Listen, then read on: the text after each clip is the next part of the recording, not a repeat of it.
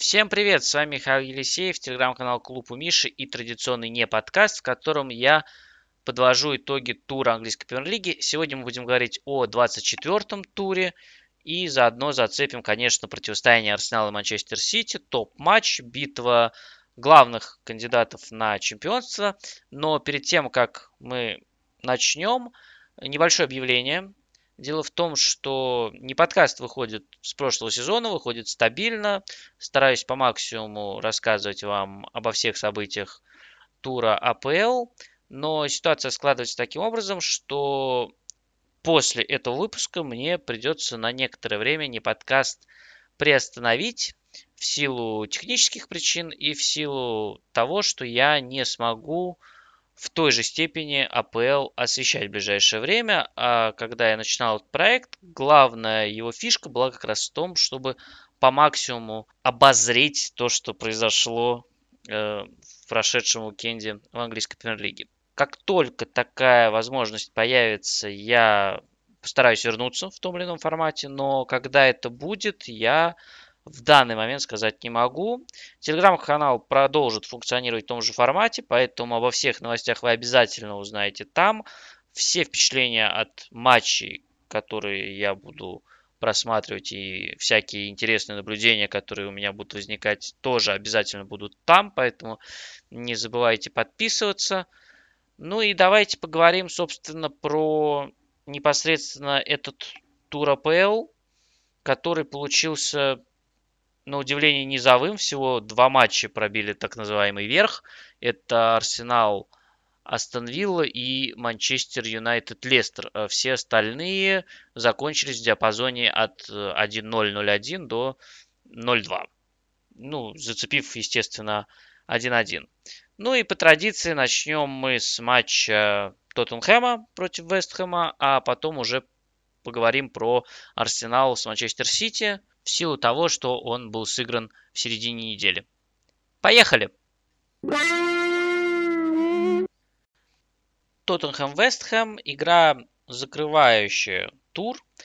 Игра, в которой Тоттенхэм в случае победы мог пробраться в четверку, а Вестхэм выбраться из зоны вылета.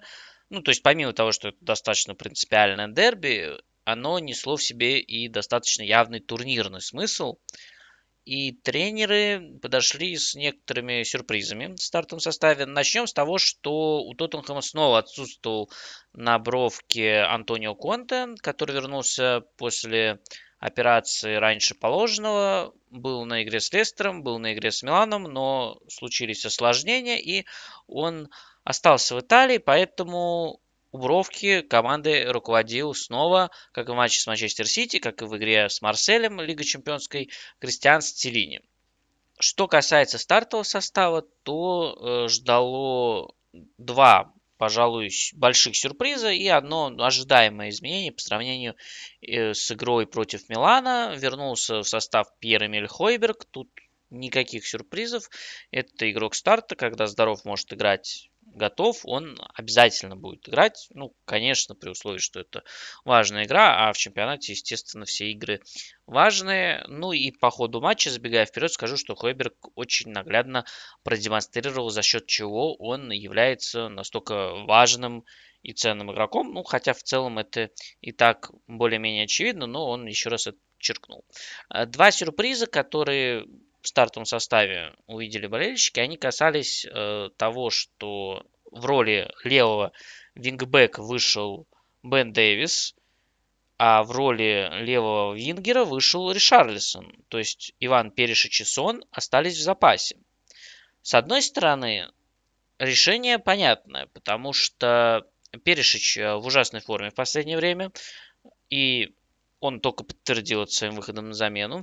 Сон э, тоже очень давно, ну, собственно, он весь этот сезон проводит э, очень слабо.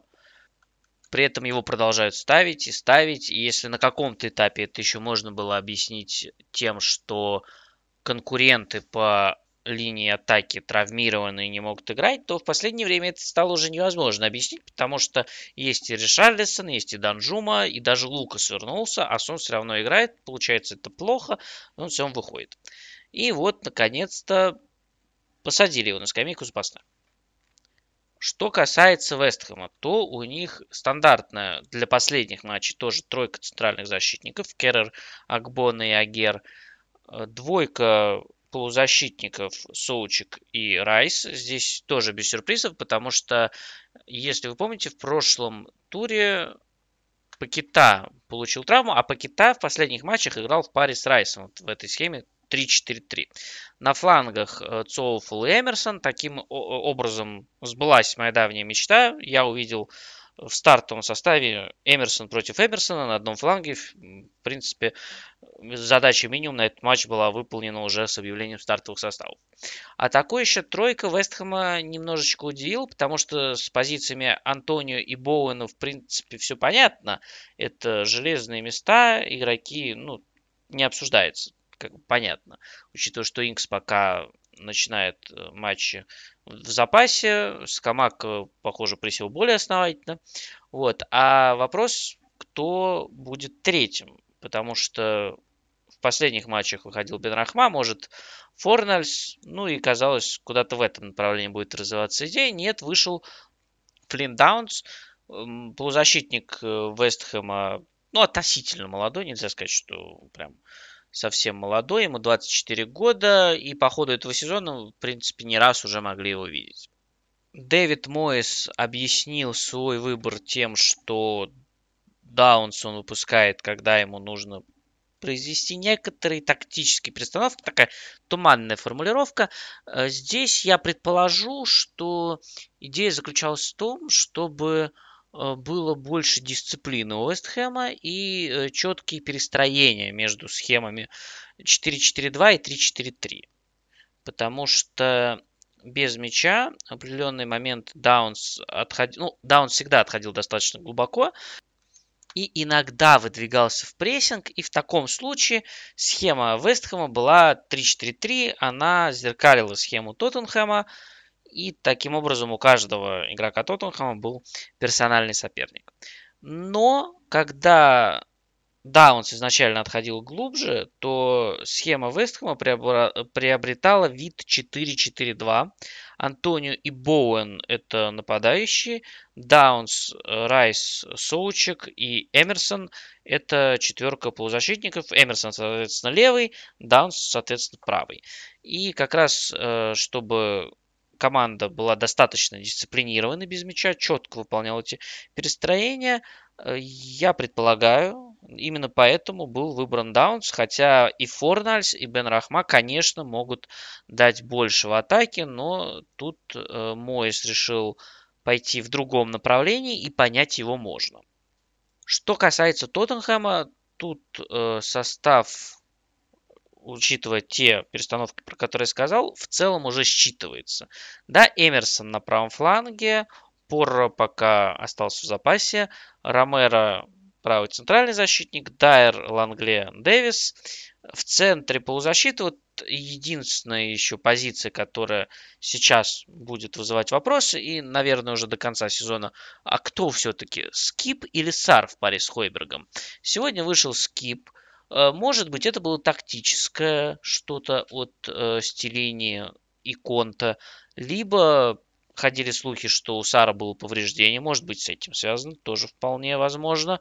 Но, тем не менее, в паре с Хойбергом вышел именно Скип. Ну, такой еще тройка, понятно, Кулусевский, Ришарлисон и Кейн. Игра началась, в принципе, с того, что Ришарлисон и Дэвис такое у них возникло недопонимание, и Ришарлисон поймал Дэвисона на противоходе, мяч ушел в аут, Вестхэм его быстро разыграл, и все закончилось достаточно опасным ударом Боуэна из-за штрафной. В целом неудивительно, новая позиция Дэвиса, ну, глобально она, конечно, для него не новая, но в рамках этой команды и этой схемы Антонио Конте он не играл еще левого вингбека. Ришарлисон в принципе давно не играл в старте, но тут исполнение просто само по себе подкачало. Тут, может, и не стоит искать никаких глубинных подвохов. Но в скором времени рисунок игры обрел весьма определенный характер. Тоттенхэм владеет мячом, Вестхэм обороняется. И выглядело это все на протяжении длительного времени немного натужно, скажем так плане идей с мячом у Тоттенхэма были некоторые сложности, впрочем, не впервые. и постепенно давление усиливалось. Но чтобы вы понимали, первый удар из пределов штрафной нанес, по-моему, Томаш Соучик на 42-й минуте с стандартного положения, а первый удар Тоттенхэма из пределов штрафной площади, знаешь, Ришарлисон после того, как Кейн сделал закидушку за спину защитникам Вестхэма. До этого Тоттенхэм, хотя были неплохие подходы, были заходы в штрафную, удары в основном были из-за пределов штрафной, то есть ничего опасного у ворот Фабиански особо не было, просто вот постепенно вот это давление усиливалось. Выход Ришарлисона в старте немножечко изменил динамику игры он позволил атаке Тоттенхэма стать э, более гибкой, стать более атлетичной и силовой в то же время. Ришарлисон активнее, чем Сон, вступал в единоборство. Команда стала активнее прессинговать. И знаете, у Ришарлисона был такой эффект присутствия. Не все его единоборства заканчивались успешно. Он, по-моему, выиграл, кстати, всего одну верховую дуэль из пяти но в некоторых эпизодах он, например, оттягивался глубже к центру, чтобы зацепиться за мяч. В некоторых эпизодах Кейн оттягивался глубже, цеплялся за мяч и пытался забросить мяч на Ришарлисона, как вот в том эпизоде, который привел в итоге к удару. У Сона в последних матчах, ну и в целом на протяжении этого сезона часто возникает такая проблема, что он просто как-то растворяется. Ну, нет у него никакого эффекта присутствия, который был у Ришарлисона, как раз в силу того, что он постоянно в центре внимания, постоянно наводит какую-то суету, борется за мяч, э, борется с соперниками. И атака получает какую-то динамику. И вот я чего опасаюсь, что сейчас Сон, который вышел на замену, забил, то есть вот эта вот рокировка Ришарлисон в старте, Сон на замену, она снова принесла пользу всем. Сон вышел опять при удобном сценарии, как было в прошлый раз, когда он оставался в запасе. Это было, ну, я думаю, вы помните этот матч с Лестером 6-2, когда Тоттенхэм выиграл еще осенью. И вот э, с тех пор такого случая, чтобы сон остался в запасе, не было. Ну, повторюсь, часто это было связано с травмами, а в последнее время это было связано с упрямостью тренерского штаба, очевидно. То есть и атака Тоттенхэм от этого выиграла, она стала, стала более атлетичной, более динамичной, более гибкой. И Ришарлисон от этого выиграл, наконец вышел в старте. И Сон, он вышел уже под уставшего соперника при счете 1-0 на пространстве, и, собственно, он забил гол. И вот есть опасения, что из-за этого гола его опять вернут в старт в матче против Челси. Ришарлисон снова сядет в запас, и мы увидим картину, которую мы видели уже на протяжении всего сезона.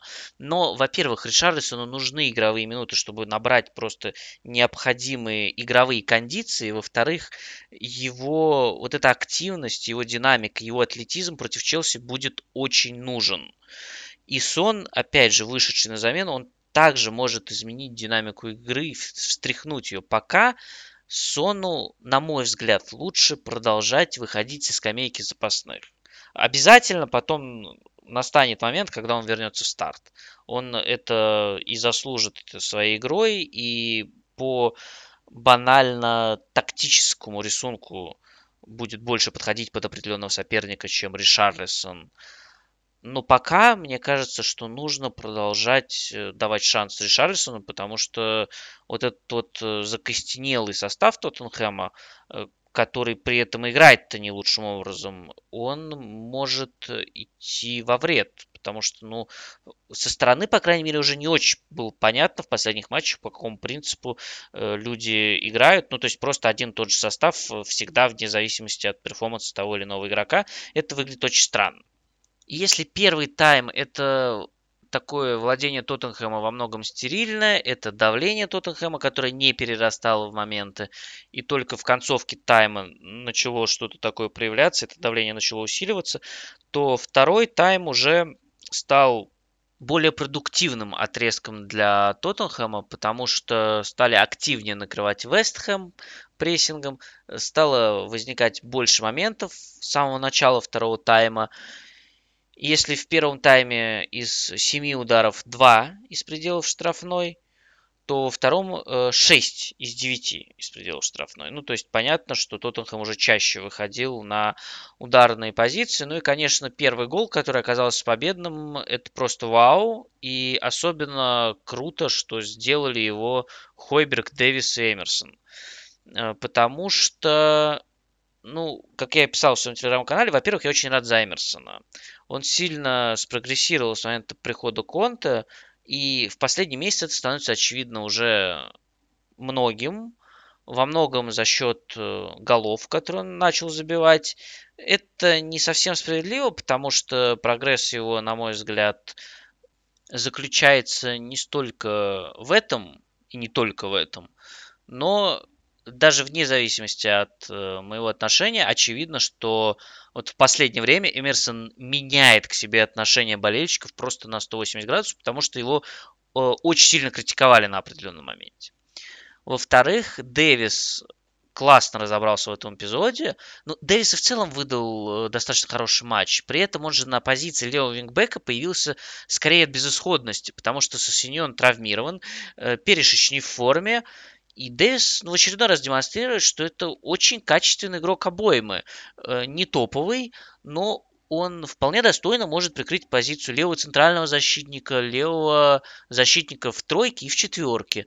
И, как справедливо заметили в комментариях, просто очень хорошее слово, э, что Дэвис, и я применю это же и к Эмерсону, это игроки, по отношению к которым болельщики настроены в режиме overhated. То есть они чрезмерно их критикуют. Ну и третье, но на самом деле главное, это передача Пьера Эмиля Хойберга. Э, и вот эта передача наглядно показала, чего лишается команда в его отсутствии, чего так не хватало э, с Миланом. Его разрешающая передача это просто космос. Из пятерки центральных полузащитников у него лучшие передачи, ну и такую передачу, но я не хочу сказать, что никто не может отдать, но вероятность того, что ее отдаст именно Хойберг, что он увидит э, такой адресат для паса, что он исполнит эту передачу, он, конечно, самый высокий. Даже Бентанкур э, с точки зрения передач, он слабее, чем Хойберг. У него другие сильные стороны по части прессинга устойчивости, по части э, того, как он может э, сам накрыть прессингом, протащить мяч, э, но именно с точки зрения передачи Хойберг, конечно, самый сильный из игроков Тоттенхэма именно центральной линии. Потому что, если брать всех, я думаю, что ну, похожую передачу мог бы отдать еще Кейн.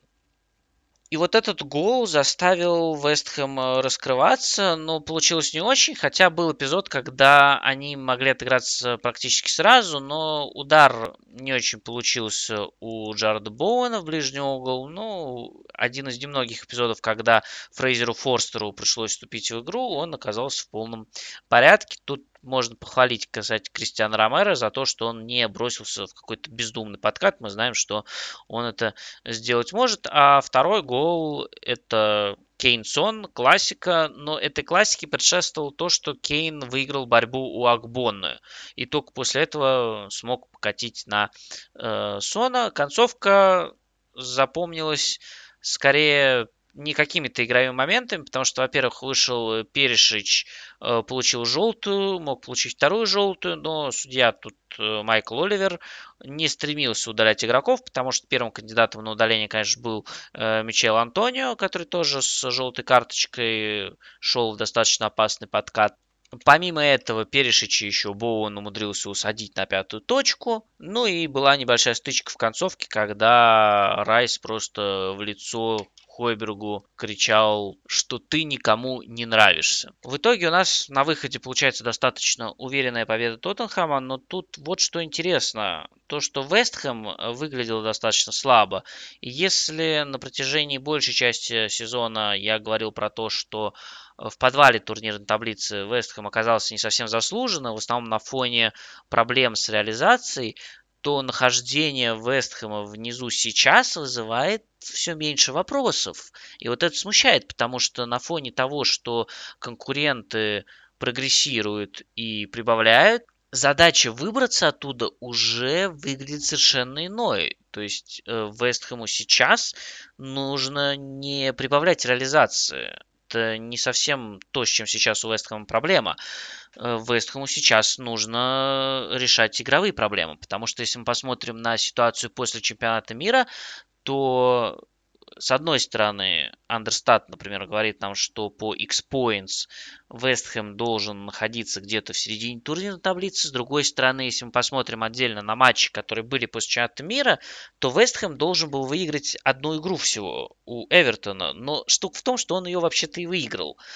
А недобор связан в основном с матчем против Вулверхэмптона, матчем низовым, э, ничейным, где было много ударов из не очень опасных позиций. И э, в итоге забил Вулверхэмптон, а Вестхэм не забил. Возможно, счет с Арсеналом мог быть э, чуть иным, но все равно не в пользу Вестхэма. То есть сетовать на невезение после чемпионата мира Вестхэму не приходится. Ничьи с Ньюкаслом и Челси по делу, да, это неплохо. Отрезками Вестхэм смотрелся весьма прилично в этих матчах. Но, в общем-то, Достаточно ли этого для того, чтобы остаться в АПЛ? Сейчас я в этом очень сильно не уверен. Пожалуй, можно оперировать тем, что есть в АПЛ команды, которые хуже Вестхэма. Безусловно, они есть. Но проблема в том, что это не какая-то константа. Это переменная величина. И то есть некоторые команды, которые в этом туре выглядели плохо, они хорошо выглядели в прошлом туре. Может быть, будут лучше выглядеть в следующем. И они, скажем, вот в этом туре проиграли, а в прошлом выиграли. Или выиграть в следующем. А у Вестхэма вот было две ничьих. И, конечно, победа-поражение в данной ситуации это лучше, чем две ничьих. А у Вестхэма пока не было таких матчей, в которых ну, можно было сказать, что команда выглядела хорошо. Опять же, кроме Эвертона, но Эвертона еще Фрэнка Лэмпорда. И в этом плане игра следующего тура против Ноттингем Форест, она будет очень важной для Вестхэма, потому что ну, нужно будет посмотреть, в каком состоянии команда Дэвида Мойса, потому что, э, окей, да, Эвертон обыграли, но потом э, Ньюкасл, Челси и Тоттенхэм, даже при всех нынешних проблемах всей этой троицы, а проблема, очевидно, есть у всех э, трех команд, все-таки это достаточно тяжелый календарь. Э, посмотрим. Ноттингем Форест э, тоже команда не очень простая, тоже не обеспечившая себе сохранение прописки, поэтому очень важно, что у нас будет в очной игре в следующем туре. Арсенал, Манчестер Сити. Игра, которая была сыграна в Мидвик. Игра, которая перенесена была с первого круга. Матч, которого мы ждали очень долго, потому что это противостояние двух главных претендентов на титул. И ну, в силу того, что игра была сыграна в середине недели, наверняка вы уже многое слышали, многое читали, и я в своем телеграм-канале тоже про нее писал. Но по устоявшейся традиции давайте мы разберем игру, которая была посреди недели, тем более она имеет такую значимость, тем более она получилась достаточно яркой. Э, соберем все эти впечатления как-то воедино и после уже подведения итогов будем двигаться дальше к матчам Арсенала с Астон и Манчестер Сити с Ноттингем Форест. Каждая игра по-своему получилась удивительной, но своего рода начало этому было положено именно в противостоянии Арсенала с Манчестер Сити. Это один из таких ответов на вопросы о том, какой же все-таки потолок есть у этого арсенала. И в плане сильных сторон арсенала мы всегда говорим про стабильность стартового состава. И именно тут э, произошла пара изменений. Одно из них вынуждено и очень важно. Это отсутствие Томаса Парти, который не э, смог принять участие в этом матче. Вместо него вышел Жоржиню, естественно. И э, это уже более тактическое изменение. Второе, выход Такихира Тамиясу вместо Бена Уайта на правом фланге обороны. Э, с чем это связано, сказать не так просто. Можно предположить, что таким образом Артета хотел чуть больше надежности без мяча. Плюс э, в матче против Тоттенхэма Бен Уайт не очень успешно действовал на мяче, но с тех пор уже прошло какое-то время, и, скажем, матч э, прошлого тура с Брэнфордом Уайт провел вполне неплохо, и, в частности, его взаимодействие с АК помогло то, что он тогда увел защитника Брентфорда Рика Хенри, помогло Арсеналу открыть счет в том матче. Поэтому мне э, сложно сказать, э, в том числе и потому, что Арсенал, очевидно, по стартовому плану своему рассчитывал играть от себя, играть с высоким прессингом, с коротким пасом. Ну, в общем, все как всегда у Арсенала. И в этом плане выход Тамиясу, который в старте ВПЛ, мне кажется, в этом сезоне особо не выходил. Ну, банально в силу того, что сначала он был травмирован, а потом Вайт как-то уже закрепился на этой позиции. Таким образом, у Арсенала стандартный 4-3-3, но с несколько новым наполнением, частично вынужден, частично по тактическим соображениям Микеля Артеты. Рэмсдейл на воротах, э, Габриэл и Салиба в центре обороны, Зинченко слева, Тамиясу справа, Жоржиньо в опорной зоне, над ним Джака и Эдегур, атакующая тройка Мартинелли, Нкетти и Сака. Что касается Манчестер Сити, то состав в принципе, тоже ожидаемый, насколько может быть ожидаемый состав от Пепа Гвардиолы, в том плане, что он не сильно отличался от того, что мы видели в, за тур э, до этого против Астон Виллы. И самый большой сюрприз это то, что Бернарду Силва остался в функции ложного фулбэка, то есть без мяча он опускался на позицию левого защитника – Плюс э, изменился состав э, центра обороны. Если против Астон это были Лапорт и Диас, то против Арсенала Диас и Аки. Окер, э, соответственно, на правом фланге, Эдерсон на воротах, э, Родри, а, опорник Манчестер Сити, тут тоже без э, особых вопросов. Ну и остальная группа атакующая, ну, назовем так. Чуть подробнее сейчас разберем про схему Манчестер Сити, как они играли. Это Кевин Де Брюйне, Илкай Гюндаган, Джек Грилиш слева, Морес справа и Холланд, понятно, впереди. На мяче и Арсенал и Манчестер Сити использовали стандартное расположение. Тройка защитников, двойка опорников. И таким образом они, собственно, пытались действовать. Прессинг тоже Арсенал старался применять э, привычный работал хорошо, у Манчестер Сити возникли очень большие проблемы, и в какой-то момент, уже в самом начале матча, Эдерсон э, сбился на дальние выносы из ворот. Правда, один из них в итоге привел голу. То есть сначала Эдерсон выносит в сторону Грилиша, Тамиясу выигрывает вверх, мяч переходит к Манчестер Сити, потом опять доходит до Эдерсона, Эдерсон опять выносит вперед, и Холланд уже борется с Салиба, мяч э, идет на половину поля Арсенала, и первый на мяче вроде бы Тамиясу, и он пытается отыграться с Рэмсдейлом, понятно и логично, но исполнение оказалось неудачным, но даже при этом мяч для Дебрюйна был, ну, совсем непростой. И то, как он слева его направил в ворота, ну, это высший класс. Но, опять же, гол Манчестер Сити родился из индивидуальной ошибки игрока Арсенала и из того, что действовать под прессингом Арсенала у Манчестер Сити не очень-то получалось.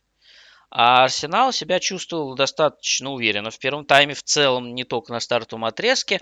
И этому способствовал и не совсем понятный и, как сам Гвардиола признался, не совсем удачный стартовый план. Э, он заключался в том, что без мяча Манчестер Сити располагался в очень узких 4-3-3. Причем, э, смотрите, если мы говорим, что у Арсенала в центре поля при розыгрыше мяча двойка игроков, это чаще всего Жоржини, ну, опорный полузащитник в данном случае, Жоржини и Зинченко, то Манчестер Сити пытался как раз именно вот этих э, центральных полузащитников и перекрыть. Но вопрос, как он пытался это делать, за счет чего? Э, в самом начале матча это было проделано за счет э, узких позиций Мореза и Грилиша. Именно вингеры Манчестер Сити перекрывали направление передач на центральных полузащитников Арсенала. Таким образом, основная задача Манчестер Сити я предполагаю, вот стартовый план Гвардиола заключался в том, чтобы ограничить продвижение мяча через центр. С этим Манчестер Сити справился. Всего 21% атак Арсенала прошел через центр, они уходили во фланги, но на флангах Арсенал себя чувствовал достаточно уверенно и во-первых, были банально кроссы очень опасные, которые не привели к голу просто потому, что Нкетти не попал по воротам. Э, был один такой эпизод в первом тайме, когда подал Зинченко, и во втором уже, по-моему, при счете 1-3, когда подал Сака, но тем не менее это достаточно опасные эпизоды, когда Нкетти просто один оказывался в штрафной и бил головой. Во-вторых, удавалось э, разыгрывать мяч и ставить Манчестер Сити в трудное положение, плюс э, помогал прессинг, как я уже сказал. Ну и в целом в этой игре было достаточно много ошибок. И в частности, гол, который забил Арсенал, да, он с пенальти, но он пришел после того, как Родри потерял мяч э, на своей половине поля. Джака забросил за спину защитником Сити. Нкетти выбежал один на один, пробил. Аки вроде бы уже вынес мяч из ворот, но тут вот судья свистнул и дал пенальти. Оказалось, что Эдерсон врезался на Нкете. Я видел версию, что вроде как Эдерсон не делал движение в игрока, и поэтому это игровое столкновение, и удар уже был нанесен, эпизод закончен, поэтому не пенальти. Мне очень сложно с этим согласиться, потому что ну, он же бежал прямо в Нкете, и он врезался в Нкете, то, что удар уже был нанесен, это ну, не отменяет того факта, что Эдерсон Нкете снес. Да, это глупо, это обидно, возможно, но мне кажется, самого факта это никак не меняет. И Арсенал счет сравнял. То есть, по сути, это тоже случилось после ошибки. И оба гола в первом тайме э, забиты после индивидуальных ошибок. Но в целом, по первому тайму Арсенал оставил более приятное впечатление. При этом в концовке тайма Арсенал вполне мог пропустить со стандарта. Родри бил практически в упор. И во втором тайме тоже со стандарта Манчестер Сити создал опасный момент. И в последних матчах, по-моему, Арсенал стал стабильно допускать опасные моменты со стандартов. То есть раньше такого не было, а тут это прямо уязвимая зона. Поэтому тут надо последить, что будет дальше, но проблем стало явно больше. Тут повезло, что Сити не забил просто. После перерыва игра изменилась, причем стоит разделить второй тайм на два отрезка. Это первые 15 минут второго тайма, когда Сити смог игру успокоить, э, улучшить контроль мяча. Да, 54% владения на этом отрезке. Это не супер по, влад... по меркам Манчестер Сити, но по сравнению с первым таймом это существенный прогресс, потому что в первом тайме было 60% э, владения в пользу Арсенала. И с этим как раз связано удивление по поводу использования Бернарду Силвы в роли левого защитника, потому что одно дело, когда ты проводишь 60, э, 70 или даже больше процентов времени с мячом и играешь с Астон Вилл или с Ноттингем Форест, окей, нет проблем, нет вопросов, понятно все. Но когда тебе нужно защищаться против Сока, это уже немножечко другой разговор. Хотя здесь такого преимущества, которое можно было ожидать при противостоянии Сока с Бернарду, у Арсенала не было. В целом, Бернарду, несмотря на то, что он в первом тайме присел на желтую карточку, справился ну, достаточно неплохо. Первые 15 минут второго тайма, как я уже сказал, это отрезок, когда Сити игру стабилизировал, чуть больше завладел мячом, 54% времени. Ни одного удара команды не нанесли поворотом, ни одного действия, по-моему, даже не было в чужой штрафной. То есть такая очень равная игра без ворот, без моментов. Игра успокоилась по сравнению с первым таймом. А потом Манчестер Сити сделал замену, вышел Аканжи вместо Мореза. Ну, естественно, Аканжи пошел в линию обороны, стал центральным защитником. Аки занял позицию левого защитника, а Бернардо Сила перешел на позицию Мореза. Мы нечто аналогичное видели в матче против Астон Вилла. Единственное, тогда вместо Мореза вышел Аке как раз и занял позицию Бернардо Силва, а сейчас Аке был в старте и вышел Аканджи. После этого случилось интересное. Владение Арсенала на отрезке последних 30 минут составляет 75%. Еще раз, 75% против Манчестер Сити. При этом прессинг Манчестер Сити стал более интенсивным. Он не был постоянным, но когда он включался, он доставлял Арсеналу очень большие проблемы. И тут есть два показателя очень интересных, потому что при владении мячом 75% точность передачи Арсенала упала прилично с 86% до 82%, э, если сравнивать с показателем первого тайма, когда владение было 60%. Ну, то есть, когда команда владеет больше мячом, обычно и точность передачи у нее зачастую тоже становится выше, потому что, э, владея мячом, она либо преодолевает э, сопротивление соперника, либо ей дают мяч и откатываются. Ну, то есть команда может спокойно владеть мячом и э, таким образом точность передач ну, набивать, грубо говоря. Это совершенно не тот случай. Прессинг Манчестер Сити вынуждал Арсенал ошибаться. Во-первых, второй и третий гол были забиты под давлением. В одном случае ошибся Габриэл, ну, ошибся не на пустом месте, да, это, опять же, это именно было связано с давлением Сити. И, во-вторых, это был не единичный эпизод. Перед этим ошибся Зинченко, когда Холланд выходил один на один и спас Рэмсдейл, э, ликвидировав вот этот выход были другие эпизоды. Эпизод с третьим голом – это когда уже пытались вынести мяч на Троссара, но его накрыл Уокер, и после этого пошла быстрая атака с Родри, Гюндаганом, э, Дебрюйной и Холландом в завершающей стадии. Еще один э, показатель, который демонстрирует проблему Арсенала, это то, что при 70% владения, 75% владения, 15 э, минут на отрезок 60 по 75 минуту, когда Сити как раз забил второй гол, 41% действий прошел на третий Арсенал и только 24 на третий Сити. То есть э, вот этими 25% владения Сити, конечно, распорядился по максимуму. Ну и во втором тайме Сити уже изменил э, структуру прессинга, причем изменения начались еще по ходу первого тайма. Во втором э, тайме мы уже видели привычный прессинг Сити, когда Дебрюйна выдвигается на одну линию с Холландом, и Сити выстраивается в 4-4-2 и начинает давить. Если в начале матча вингеры, то есть Морес и Грилиш, э, перекрывали центральных полузащитников Арсенала, Жоржини и Зинченко, то уже к середине первого тайма пошли изменения, потому что идея, которая заключалась в том, что именно Жоржини и Зинченко нужно перекрывать, она осталась, но отвечали за это уже во второй половине тайма не Морес и Грилиш, они ушли в более широкие позиции привычные, а Дебрюйне и Гюндаган. А в концовке первого тайма, в начале второго уже Сити вернулся к 4-4-2, и э, давить стал э, более агрессивно именно в последние 30 минут, и в итоге именно это и привело к победе, и мы получаем такой очень нестандартный матч, когда Арсенал, владея мячом 64% против Манчестер Сити, выглядел достаточно хорошо в первом тайме, но не смог это конвертировать в такое ощутимое преимущество, как это было у Манчестер Сити на финальном отрезке, и потом уже Манчестер Сити с помощью перестановок по ходу матча смог сначала игру стабилизировать, а потом переломить э, в свою пользу. При этом э, некоторые моменты у Арсенала, я уже отмечал, они не завершились из-за не самой удачной реализации. Некоторые даже не дошли до этой стадии, потому что в последней стадии атаки чего-то не хватало. Либо Нкетти не видел лучший вариант развития и бил, когда можно было дать передачу на партнера, либо Сакам затягивал с продолжением атаки, и она заглохла. Был эпизод при счете 2-1, когда уже казалось, что вот Жака выходит на ударную позицию и роскошно абсолютно Рубен Диш отобрал у него мяч.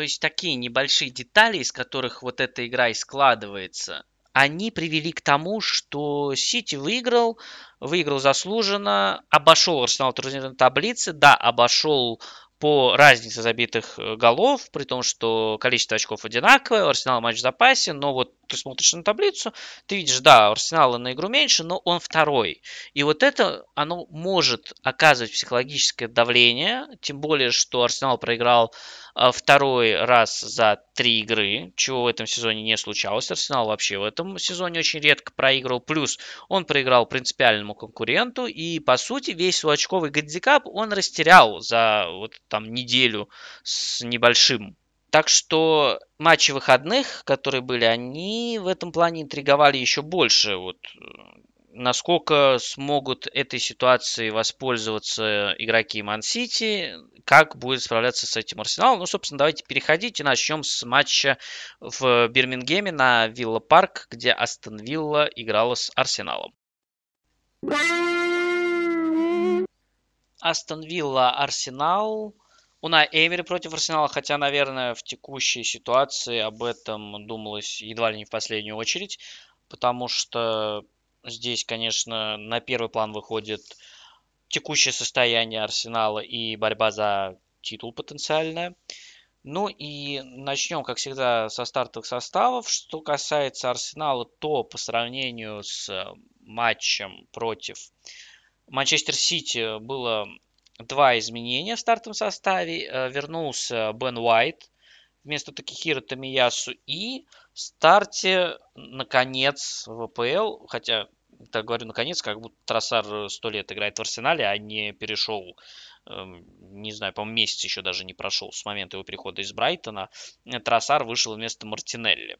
В остальном все стандартно. Рэмсдейл, Салиба, Габриэл, Зинченко, Жоржини, Эдегор, Джака. Да, партия не успел восстановиться. Сака и Нкетти. Что касается Астон Виллы, тут тоже было несколько изменений. Они в основном касаются левого фланга. Ну, по сути, полностью левый фланг э, поменял Унай Эмери. Э, на воротах традиционно Миляна Мартинес. В обороне слева вышел Марена в центре обороны Минкс и Конца. Справа Кэш. Да, кстати, тоже. Еще одно изменение. Не Янка, а Кэш.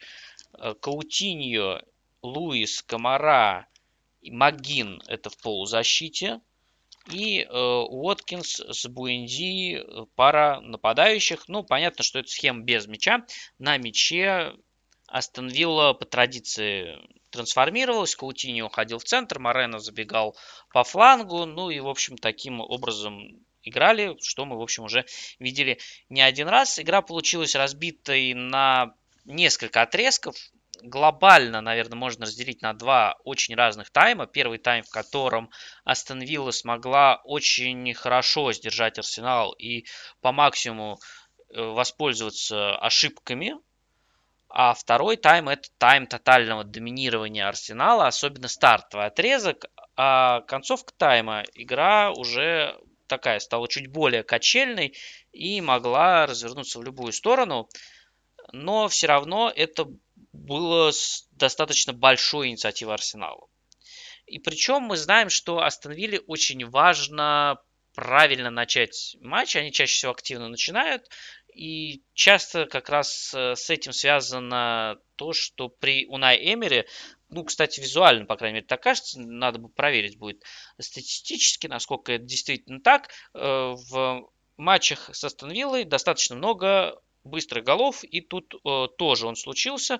Как-то слишком легко Зинченко потерял мяч на чужой половине поля, пытался просто как будто насквозь пройти Мэтти Кэш. Кэш этот э, мяч, естественно, э, забрал и просто сразу последовал заброс на Уоткинса. И Уоткинс ну, достаточно хорошо сыграл, ушел в лицевую, пробил в дальний угол, без шансов для Рэмсдейла. И после этого отрезок наверное, минут 10, когда Арсенал зажал Астон Виллу. Не получилось у нее переждать э, с преимуществом спокойно э, и укрепиться в этом статусе. Нет, Арсенал зажал, и э, это приводило к тому, что Астон Вилла поплыла просто под прессингом. Они пытались выходить коротко, играть через центр, но это приводило только к тому, что еще больше пожаров возникало штрафной, и в итоге Гол был забит после того, как Минкс э, скинул в центр, собственно, штрафной мяч, и Сака очень классно пробил и сравнял счет. Но перед этим был похожий эпизод, когда тоже под давлением Астон Вилла пыталась куда-то вынести мяч и через перепасовки, через центры тоже потеряла. Но там смогли уда- э, заблокировать как-то игрока Арсенала, не позволить э, продолжить эту атаку и ну, отложили неизбежное на несколько минут. Казалось бы, что после того, как Арсенал счет сравнял, игра продолжится в таком темпе, но нет, игра успокоилась, и в принципе э, она была достаточно низовой в первом тайме. Получалось у Арсенала не так много, а в конце тайма, более того, Арсенал провалился откровенно в прессинге. Хочется сказать, с одной стороны, что ну, во-первых, конечно, нужно похвалить Астон Виллу за второй гол, потому что он очень классный. Во-вторых, не совсем понятно, что в этом эпизоде делал Бен Уайт, у которого было большое преимущество перед Морено, но он в какой-то момент остановился. Морено начал делать рывок, Уайт побежал к нему во фланг зачем-то, и потом только побежал обратно уже в сторону своей лицевой, и к этому моменту Морено не то что отыграл весь гандикап, который у него был, он еще Уайту примерно столько же и привез. И после этого, конечно, классно пропустил мяч Буэндия, классно сыграл Каутиньо. Повезло, что мяч еще и между ног Джаки прошел. Есть соблазн сказать, что партия будучи в составе Арсенала, возможно бы эту ситуацию потушил. И может быть он действительно потушил бы. Но, э, во-первых, далеко не факт. Во-вторых, сводить все к наличию отсутствия партии не совсем верно, потому что Арсенал развалился э, в первой же стадии, потому что очень большие были э, расстояния между линиями. Арсенал обозначал, что он хочет пойти в прессинг, при этом никаких проблем для Астон выбраться из-под такого давления, просто пройдя через центр и доставив достаточно быстро мяч на фланг, не было никаких. Ну, то есть Арсенал вроде бы пытается, но Астон Вилла быстро разрезает, проходит все это дело, и вот она уже на чужой половине поля. Помимо этого, конец э, первого и начало второго тайма – это такая стычка между Букайо Сака и Алексом Морено. В концовке, в концовке первого тайма Сака очень жестко сыграл э, с Морено через мяч, но это было прям очень грубо, а судья даже не заметил, что это фол, ничего не дал. И э, после перерыва Марена ответил, я не помню, честно говоря, наказал ли как-то Морено судья за это или нет. Если наказал, то это был там только штрафной, но, по-моему, даже штрафного не было, тоже он наступил на ахилл э, Сака, и, в принципе, ситуация в какой-то момент в концовке первого тайма могла выйти из-под контроля, но нет, не вышла, при том, что матч был достаточно жесткий, но он э, все-таки прошел в рамках, без каких-то таких обоюдных стычек. Э, на вот, кроме эпизодов в концовке первого тайма, по сути, ничего не было. А после перерыва, конечно, Арсенал провел очень впечатляющий второй тайм. Ну, то есть, чтобы понимать контекст. Статистика ударов в первом тайме 4-2. В первые 10 минут второго тайма 0-4 в пользу Арсенала. И по итогам э, второго тайма 3-18 в пользу Арсенала. Ну, то есть вы понимаете, то есть это было прям существенное такое давление. Но вот что удивительно, Арсенал не использовал практически ни один свой э, явный голевой момент.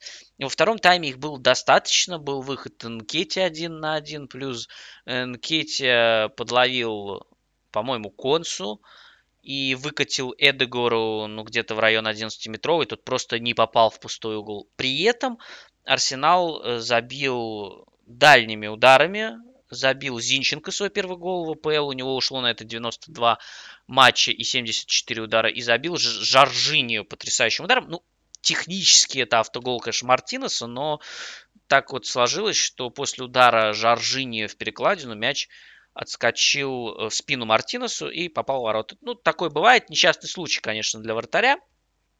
Но тут э, вот что интересно, гол Зинченко пришел с углового, который Арсенал разыгрывал коротко, и это было достаточно частым явлением во втором тайме. Ну, то есть они разыгрывали коротко и выводили либо игрока из опорной зоны на удар из-за штрафной. Из-за штрафной Арсенал бил ну, достаточно часто. Из 20 ударов 8 как раз из-за штрафной. Ну и как вы уже понимаете, два из них стали ну, голевыми или там один голевой, а второй привел к автоголу. Ну, в общем, вы поняли. Либо после вот этого короткого розыгрыша шла подача в штрафную. Ну, в общем, э, вчера против Астон Вилла Арсенал на стандартах использовал э, короткий розыгрыш. Но во второй половине тайма, то есть при счете 2-2, игра начала чуть э, не то чтобы выравниваться, она начала раскрываться. У Астон Виллы начали получаться контратаки, которых практически не было в первой половине тайма. Сначала это все сводилось к тому, что Оли Уоткинс получал мяч один в зоне левого полуфланга, но Салиба его выдавливал во фланг, и ничем это опасно не заканчивалось. А в концовке уже последние минут там 10-15 это закончилось двумя очень опасными выходами, когда Бейли пробил в ближний угол и от э, рук Рэмсдейла мяч попал в перекладину и неплохим обводящим ударом Дюрана, который тоже отбил Рэмсдейл. И плюс было еще несколько таких неплохих подходов, которыми не закончились ударами. Ну и опять же на фоне всего этого, да, а вот эти моменты Арсенала, про которые я говорю.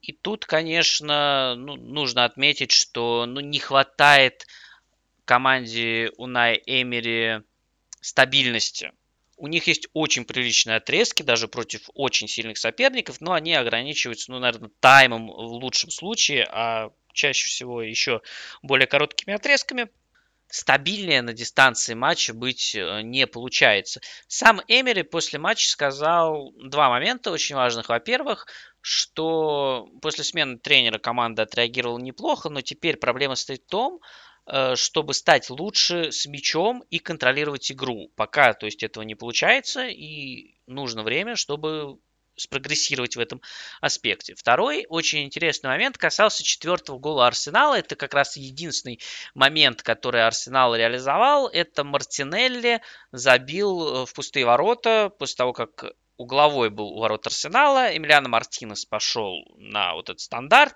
Ну, в общем, частая история, вы знаете, да, вратари ходят на стандарт у чужих ворот, иногда даже что-то получается. И очень интересная реакция Эмери после матча, потому что он сказал, что я ему не говорил, э, Мартинесу в смысле, что нужно идти на этот угловой. Он сам принял такое решение, и мне это не понравилось. Он знает, что так делать больше не стоит. Да, окей, вратари могут на протяжении своей карьеры забить один или два гола, но пропустить ты можешь гораздо больше. Пропускают обычно больше, чем забивают.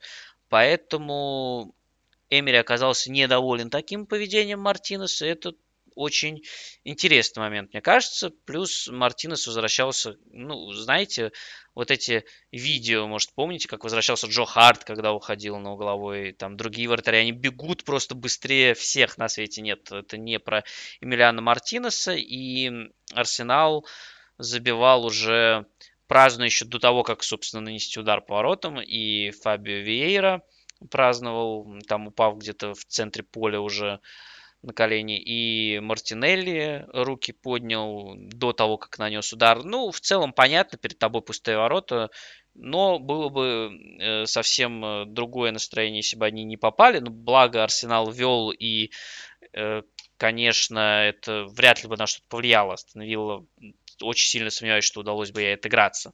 Но все равно был бы такой, ну, честно говоря, просто смешной был бы момент, но его не случилось. Арсенал забил, выиграл, выиграл закономерно в целом, но ощущение очень странное, потому что они забили те моменты, которые прям совсем не очевидные и неявные, а тогда, когда они должны были забить, они ничего не забили. И в итоге, если мы говорим, что у Арсенала мог случиться какой-то переломный момент, если бы они потеряли снова очки, потому что последние три матча ВПЛ без побед, два поражения, одна ничья, плюс уже Сити догнал, и Сити уже знает, что если они выиграют, они обходят. Но вот этот момент, он в итоге как по щелчку пальцев просто не случился, потому что Арсенал вырвал эту победу в концовке. И с этой точки зрения уже идет э, перелом, возможно, даже в другую сторону, потому что это эмоциональная очень победа, даже вот сидя на диване перед экраном телевизора и смотря на этот матч, не являясь, естественно, болельщиком Арсенала, ты чувствуешь прям очень мощную эмоцию от вот этого вот от такого поворота событий, когда уже все шло к ничьей, по идее. Вроде и матч Арсеналом выигранный, и не получается у них забить, а потом бах, они забивают и выигрывают. И все. И вот это, конечно, для них может стать дополнительным подъемом. Э, будем смотреть, что будет дальше. Остановила все-таки команда не очень стабильная. Лестер э, в этом плане команда, которая на дистанции последних туров выглядела интереснее. И следующий матч у Арсенала, по-моему, как раз с Лестером. И будет очень интересно это посмотреть. А пока Арсенал вернулся на первую строчку до того момента, как э, Манчестер Сити играл с Ноттингем Форест. И вот что там случилось. Ноттингем Форест, Манчестер Сити. Игра совершенно сумасшедшей и нелогичной развязкой, когда ничего не предвещало, что Ноттингем Форест сможет спастись. Скорее наоборот, Манчестер Сити должен был выигрывать крупно. Ну, то есть эта игра, ну, такая классическая игра Сити против аутсайдера с тотальным доминированием, с кучей моментов. Э, но Сити их не реализовал, а Форест забил единственный свой момент, и все закончилось для Сити потерей очков. И вроде бы вот они только-только догнали Арсенал, и все снова чуть отпустили. Что касается составов команд, то у Манчестер Сити было несколько изменений. Снова в центре обороны вышли и Лапорт. Снова Бернарду в роли ложного фулбека. Уокер правый э, фулбек. Э, Родри и Гюндаган в центре. Грилиш слева. Холланд, естественно, в центре нападения. Фоден э, на правом фланге. Ну и Кевин Дебрюйна на позиции десятки. Что касается Ноттингем Форест, то Стив Купер долгое время играл с ромбом, вроде бы остановился уже на этой схеме, но в прошлом туре было 4-2-3-1, а против Манчестер Сити было 4-3-2-1, ну или 4-3-3 с э, очень узкой атакующей тройкой, причем в роли центр форварда вышел не Крис Вуд, как в прошлых матчах, а Брэннон Джонсон, а под ним играли Морган Гибс и Данила, атакующие полузащитники скорее. Вернее, даже Морган Гибсуайт атакующий полузащитник, который может сыграть и на позиции десятки, и ложной девятки, и на фланге, ну, с уходом в центр. А Данила это центральный полузащитник или даже опорник. То есть э, с учетом очень мощной тройки в центре полузащиты Джорджа Шелви, Джек Колбек и Рэма Фройлер, ну, очевидно, что Форест сделал ставку на такую очень жесткую и массированную оборону центра. Э, линия обороны Лоди Арье на флангах, Филиппи Уоррелл, ну, с учетом того, что в прошлом туре травм получили Бали и Маккена, вариантов особо не было, на воротах Навас. Ну и ситуация, повторюсь, стандартная для матче Сити против аутсайдера. Сити владеет мячом даже больше 70%. Э, вся игра проходит на половине поля Ноттингем Форест, либо на их третьей, либо на границе второй и третьей трети. Никаких контратак успешных особо не было. И сначала Ноттингем успешно защищался числом, Удар Грилиша блокировал Уоррел, удар Гюндагана блокировал, по-моему, даже Джонсон. И сначала было давление Манчестер Сити постоянное, но без особых моментов, а потом Ноттингем Форест стал не выдерживать, и оно перерастало в моменты. Это начало происходить еще в концовке первого тайма, когда Гюндаган вырезал на Родри кросс э, в центр штрафной. Родри остался один, но э, просто не попал головой по воротам. А продолжился во втором тайме, и на старте второго... Ну, как на старте второго тайма? Ну, минут 30, наверное. Сити просто разрывал. Э, создал 4 явных момента во втором тайме. А, еще один это, собственно, момент Родри из первого тайма. Правда, вот эти четыре момента явных, которые создал Сити во втором тайме, это следствие двух эпизодов. Один из них это стандарт, когда Лапорт бил в Наваса. Ну, не то, чтобы он хотел так, но так получилось, что он просто пробил вратаря. А другой эпизод это когда Фил Фоден из-за штрафной пробил неудобный удар, Навас отбил перед собой и дальше добивание Холланда. Это было больше похоже на какой-то элемент компьютерной игры, потому что Холланд сначала э, пробил в перекладину, а потом просто отправил мяч выше. Но это те атаки, которые дошли до ударов, а ведь были те, которые не дошли.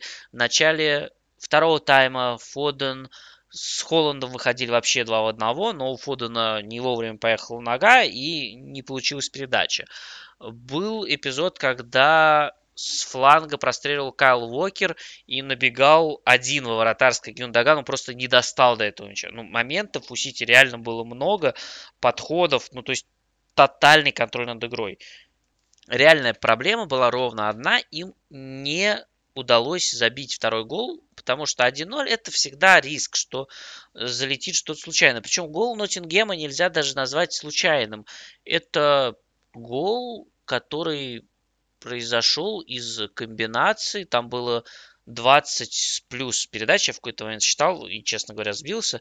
Вот. Но все равно не очень понятно, как э, Брэннон Джонсон в этом эпизоде протащил мяч и просто просочился сквозь оборону Сити перед тем, как отдать пас на Гипсуайта. Но это продолжительное владение Ноттингема, то есть это натурально атака из 20 или даже более 20 передач. И таких атак у Ноттингем Форест за игру было всего две. Одна дошла до удара, ну, как вы понимаете, это вот эта вот голевая атака, и, собственно, она привела к единственному голевому моменту, но моменту прям очень жирному. Вуду нужно было просто подставить ногу и попасть в пустые ворота. Ну, с этой задачей он справился. Очень важное очко для Ноттингема. Ну, для них любое очко важно, потому что, как я уже говорил, команда еще не э, закончила свой путь в борьбе за выживание там все в самом разгаре. И команды из нижней части турнирной таблицы, они еще нас будут очень сильно удивлять. Но это не должно никоим образом отбрасывать э, сомнения на качество игры Сити. Сити играл здорово, Сити был намного лучше, Сити должен был выиграть уверенно, крупно, в любой другой, даже не самый удачный день. Сити бы выиграл, ну, я не знаю, со счетом 3-0, 4-0. В удачный день это было бы 6-0. Вот в неудачный день это закончилось 1-1. Ну, еще хорошо, что не проиграли. На качество игры, я думаю, не должно вызывать никаких сомнений ни у болельщиков, ни у Гвардиолы. Э, все абсолютно нормально, просто в другом матче реализация будет лучше, и Сити уверенно это все заберет. Э, но, конечно, когда догнали Арсенал, я понимаю, хотелось бы не отпускать его обратно и продолжить вот это давление оказывать. Но вот так случилось. Посмотрим, что будет дальше. Я не думаю, что это как-то глобально отразится на состоянии Сити. И более того, я уверен, что это никак не отразится. Отразится ли это как-то на чемпионской гонке? Я, честно говоря, думаю, тоже нет. Впереди еще достаточно много матчей. Впереди еще очный матч Арсенала и Манчестер Сити. Поэтому я думаю, что у нас будет много всего интересного. Главное, что вот эта потеря очков Манчестер Сити не связана ни с какими игровыми проблемами.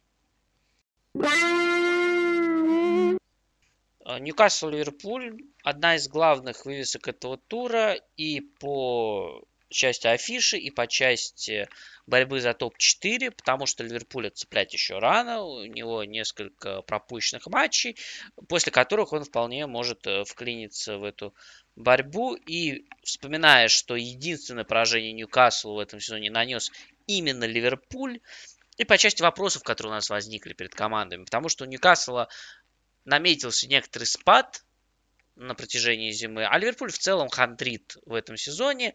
И вот в рамках э, вот этих вопросов, э, вот этого состояния команды показали себя ну, соответствующе.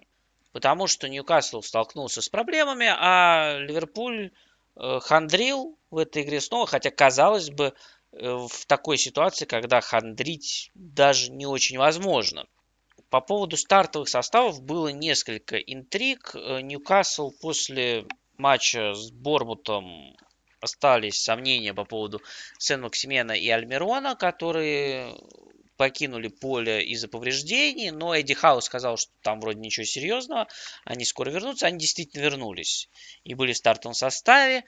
И поэтому состав, ну, плюс-минус э, привычный, с учетом того, что Бруно Гимарайс по-прежнему не может играть, из-за дисквалификации вернется он только на следующей неделе против Манчестер Юнайтед в финале Кубка Лиги. Состав получился такой. Полп, Берн, Ботман, Шер, Трипьер. Э, центре полузащиты Лонгстаф, Джоэ Линтон и Эллиот Андерсон. И от тройка нападения Сан-Максимен, Исак и Альмирон. Что касается Ливерпуля, то у них вернулся Вирджил Ван Дейк, э, но он играл в паре с Джо Гомесом. Матипа остался в запасе. Можно понять, форма Матипа в последних матчах, ну, прямо скажем, оставляет желать лучшего. Тренд справа, Робинсон слева. Треугольник в центре поля Фабиньо, Хендерсон и Байчетич. Э, и атакующая тройка Салах справа, Нунис слева и Гакпо в роли центра форварда. Началась игра с достаточно мощного давления Ньюкасла. Сначала был выход Альмирона 1 на 1, причем Альмирон классно оценил ситуацию, он находился в офсайде. Он вышел из офсайда и ему своевременно отдал пас, по-моему, Сан-Максимен это был, и вышел Альмирон 1 на 1, но Алисон спас Ливерпуль. Вообще, Алисон пожалуй, игрок матча, несмотря на все события, которые будут описаны далее. Э, Сен-Максимен тащил мяч через дриблинг, и, в общем, Ньюкасл начал так очень активно, и были моменты, и был прессинг. А потом э, случилась следующая штука. Ливерпуль начал разрывать Ньюкасл передачами за спину. Они возникали из разных э, ситуаций, но инструмент для взлома был один. Сначала Ливерпуль в позиционной атаке через треугольник Салах, Фабиньо и Трент вывел на свободное пространство в центре поля э, Трента, и тот закинул передачу за спину на Нуниса. Нунис момент реализовал. Шок-контент, конечно, ну, это я шучу, на самом деле нет, рано или поздно, ну, не понятно, должен был забить, просто нет уверенности у нас, когда момент у Нуниса, что он его реализует, но тут он его реализовал. Потом Ньюкасл пошел в прессинг, а Ливерпуль очень легко вышел из-под прессинга за счет ложного движения Байчетича, который показал, что он разворачиваться будет в одну сторону, развернулся в другую и разбил э, таким образом прессинг Ньюкасл, протащил мяч и закончилось в итоге все шикарной передачей Салаха, потому что он отдавал ее примерно с 14 зоны, тоже закидывал за спину защитникам Ньюкасла. Ну, то есть казалось, что там закидывать некуда. То есть уже линия обороны была достаточно глубоко, но он смог отдать эту передачу, и это была передача на Гакпа. Таким образом и Гакпа еще забил. При этом обе передачи были в зону между Трипьером и Шером. Следующий эпизод возник из ситуации, когда штрафной исполнял Ньюкасл. Стандарты, мы знаем, это сильная сторона Ньюкасла. Но тут подача пришла прямо в руки Алисону, и Алисон сразу выбил мяч вперед на Салаха. Получилось здорово. На перехват вышел Ник Поп, пытался сыграть головой, не достал, упал, схватил мяч рукой и удаление.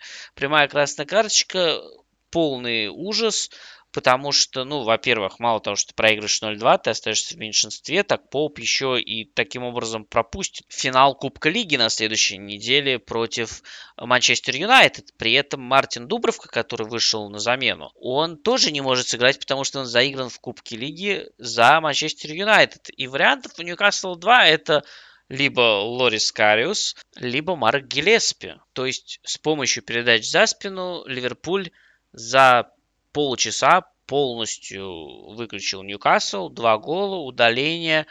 С одной стороны, это демонстрирует проблему Ньюкасла, с другой стороны, это показывает, что Ливерпуль э, все еще хорош в атаке, и если у него все в порядке с реализацией, то это все еще опасная команда. Казалось бы, на этом можно разговор заканчивать. Но нет, это совсем не так. У Ливерпуля после удаления, естественно, стало еще больше владения. Ньюкасл после удаления, естественно, перестал выбрасываться в высокий прессинг. Ньюкасл выстраивался 4-3-2 с Исаком и Сен-Максименом в роли нападающих, а Альмирон помогал, соответственно, полузащитникам. И сначала Ньюкасл создавал эпизоды со стандартов через индивидуальные действия Сен-Максимена, но даже в такой ситуации получалось очень опасно. От гола Ливерпуля уже в первом тайме э, спас Алисон, перекладина, причем в некоторых случаях отдельно Алисон, в некоторых случаях отдельно перекладина, а иногда это было все вместе, когда после удара Сен-Максимена Алисон отбил мяч в перекладину. И это уже подсвечивало проблемы Ливерпуля, тоже типичный для нынешнего сезона. Он э, насколько хороший в атаке, настолько же плохо в обороне. Здесь это все подсвечивалось в полной мере. Но после перерыва игра заиграла, игра заиграла, прошу прощения за такую тавтологию, совершенно по-новому, потому что огромное количество переходных фаз, атаки 3 в 2, в 4 в 2, куча моментов. Если смотреть на статистику ударов или на XG, может показаться, что было создано плюс-минус столько же, сколько в первом тайме. Это не совсем так, потому что у Ливерпуля, например, много выходов просто до, до удара не дошли. Например, Робертсон пасовал на Салаха, когда был выход 4 в 2, но получилось назад и передача ушла в никуда. Потом э, была атака 3 в 2. Салах отдал на Трента, но успел перехватить передачу Рич. Но при этом это действительно были хорошие выходы. У Ньюкасла лучше получалось трансформировать в угрозу. И действительно были хорошие моменты из стандартов, и с таких быстрых атак. И снова Ливерпуль не пропустил исключительно благодаря Алисону. При этом в концовке матча и у Ливерпуля, у Диого Жоты появились прям убойнейшие моменты. Он бил угловой из вратарской, но не попал в угол ворот. Выходил один на один, тоже момент возникший с перехода, когда Ньюкасл потерял мяч после отбора в центре поля. Жота вышел один на один, обыграл вратаря, пробил, но просто не попал по воротам. В отдельный момент Ливерпуль просто выносил мяч, э, что очень удивительно для команды, которая естественно, владеет э, много мячом, и при этом она играет в большинстве. У Ньюкасла тоже, естественно, было несколько прям очень хороших моментов. Шер после углового, ну, я не знаю, как описать, потому что, ну, статистику занесли как удар. Мне первоначально показалось, что он передачу отдавал на иск, и потом предъявлял претензии, что, ну, что ж ты, дружок-то, за мячом не пошел. Был момент у Калума Уилсона уже в самой концовке, когда спас Алисон снова. Тут еще в пользу Ливерпуля сыграло то, что разница была в два мяча. Все-таки это довольно прилично. И то, что у Ньюкасла не получалось забить, потому что один забитый мяч им давал вот это ощущение того, что они могут отыграться, что вот они уже практически вернулись в игру, и это подхлестнуло бы нас еще более интересным событием. Э, занимательно, что я уже на примере Арсенала сегодня говорил, что обычно команда, когда больше владеет мячом, она таким образом старается больше играть короткий пас, таким образом точность передачи повышается, ну и, соответственно, наоборот. Когда команда мало владеет мячом, она чаще всего выходит через длинные и средние передачи, которые несут в себе больше риска потери, хотя бывает, конечно, что даже команда, которая владеет мячом не очень много, она старается разыгрывать мяч, быстро перейти в атаку, но, как правило, чаще всего тоже она сталкивается с давлением, и точность передач не такая большая. Я к чему все это говорю? До удаления соотношение по владению было где-то 60 на 40, 59 на 41 в пользу Ливерпуля. И точность передач у Ливерпуля 78%, а у Ньюкасла 71%. Ну, как бы окей, бывает. Команды друг друга поджимали, не давали друг другу особо точно играть после удаления. Естественно, владение Ливерпуля выросло 64%. И точность передач у Ливерпуля тоже выросла с 78 до 90. Окей, все понятно. Но у Ньюкасла-то владение упало до 36%, а точность передач тоже выросла до 85%. На выходе мы получаем еще один удивительный и неоднородный матч этого тура, потому что когда команды были в равных составах, Ньюкасл старался прессинговать активно высоко, но Ливерпуль с этим давлением справлялся и одним и тем же инструментом, но разными способами его применения – он э, оголил проблемы Ньюкасла и показал, что да, у Ньюкасла есть проблемы. Да, Ливерпуль в атаке это все еще мощная команда, и если у них с реализацией все в порядке, это все еще очень опасный противник. С другой стороны, когда случилось удаление и, казалось бы, игра была сделана, Ливерпуль не контролировал эту игру. У него перестали получаться вот эти вот самые передачи за спину, которые он отдавал для того, чтобы создать угрозу. В то же время Ньюкасл сам стабильно создал моменты, либо через индивидуальные действия Сен-Максимена, либо со стандартов, либо после переходов, которых во втором тайме вообще было безумное какое-то количество. Так что тут мы увидели в свою очередь, что Ньюкасл достаточно хорошо организованная команда, а у Ливерпуля все еще очень большие проблемы в обороне, с одной стороны, но есть Алисон с другой стороны, который очень большую часть этих проблем с собой закрывает. Поэтому ничего принципиально нового в этом матче мы не увидели. Мы увидели просто интересное наполнение и развязку. Ну и Ньюкасл, который достаточно уверенно шел в четверке, пускай на время, но пока из нее вывалился, да, имея игру в запасе относительно Тоттенхэма и уступая всего одно очко. Ничего страшного, конечно, тоже не случилось, но определенная потеря темпа у Ньюкасла абсолютно точно есть. Ну и второе поражение в этом сезоне. И второе от Ливерпуля. Команда Эдди Хау хорошо держится. Ну, здесь я как раз говорю с точки зрения малого количества поражений. С другой стороны, для побед их не всегда хватает, поэтому очень много ничьих, аж один штук, но про это мы говорили как-то раньше, в прошлых выпусках не подкаста. Поехали дальше. Манчестер Юнайтед Лестер. Знаю, кому-то может показаться странным из итогов матча. Если посмотреть статистику, то э, тотальное доминирование Манчестер Юнайтед, 7 явных моментов, 4.23 XG. Здесь я пользуюсь данными опыта, даже 4.47 XG. После матча было 4.23. Видимо, они пересчитали некоторые моменты и стало побольше. 26 ударов против 19 у Лестера. То есть команды нанесли на двоих 45 ударов. Ну, вы понимаете, какой динамики была эта игра. И она с самого начала была такой очень динамичной.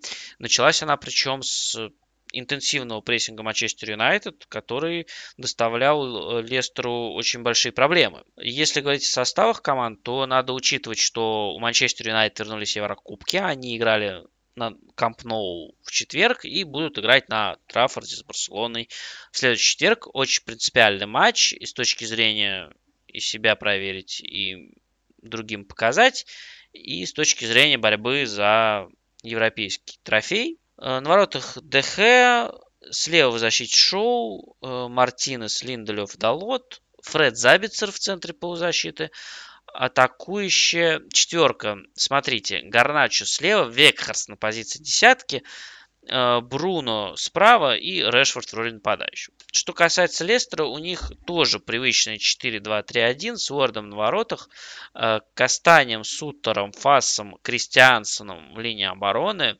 Дюсбри Холлом и Минди в центре поля. Юрий Тилеманс оправился повреждения и попал на скамейку запасных. Э, тройка игроков под нападающими Тета, Мэдисон и Барнс, ну и, собственно, в роли нападающего Келечи и Хианачу.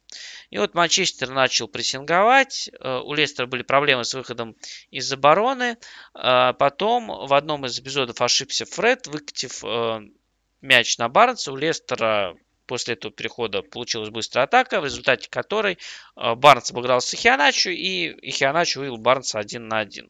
Спас Давид Дехе. Потом возникла ситуация, похожая на прошлый тур, когда Лестер обыграл Тоттенхэм. Там Фас на опережении играл э, с Харикейном, и от него пошла передача сразу в э, линию нападения и быстрая атака, которая привела к голу. Здесь э, Фас выиграл вверх у Векхерста, и сразу пошла быстрая атака Лестера при этом, опять же, не все удалось довести либо до удара в принципе, либо до настолько опасного удара, который мог быть. Вот как в этом эпизоде, когда Фас выиграл вверх у Векхерста. Ну, даже не то, чтобы выиграл, он скорее передача перелетела Векхерста, и Фас просто сыграл э, верхом. Э, это же привело к достаточно хорошему выходу Ихианачо. Но Ихианачо, во-первых, не обработал мяч, а во-вторых, не очень удачно пробил. При этом э, потом был еще один момент у Келечи тоже хороший, когда после кросс-фланга он э, бил головой в ближний от себя угол, и Дехе успел переместиться и отбить этот мяч. То есть прям два таких топовых сейва сделал Давид Дехе на старте э, встречи, которые позволили Юнайтед остаться со счетом 0-0. И в начальном этапе Лестер прямо разрывал через переходы, плюс Тета тоже здорово резвился на своем фланге. Получается, что в первые 25 минут соотношение по ударам 3-9, 0-2 по явным моментам и 0-16 на 0-95 XG в пользу Лестера.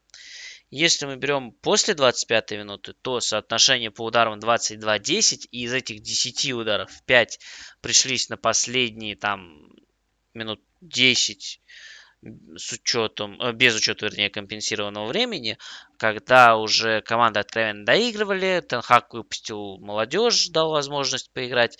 Э, то есть до этого было там, не знаю, 25 или 21-5 по ударам.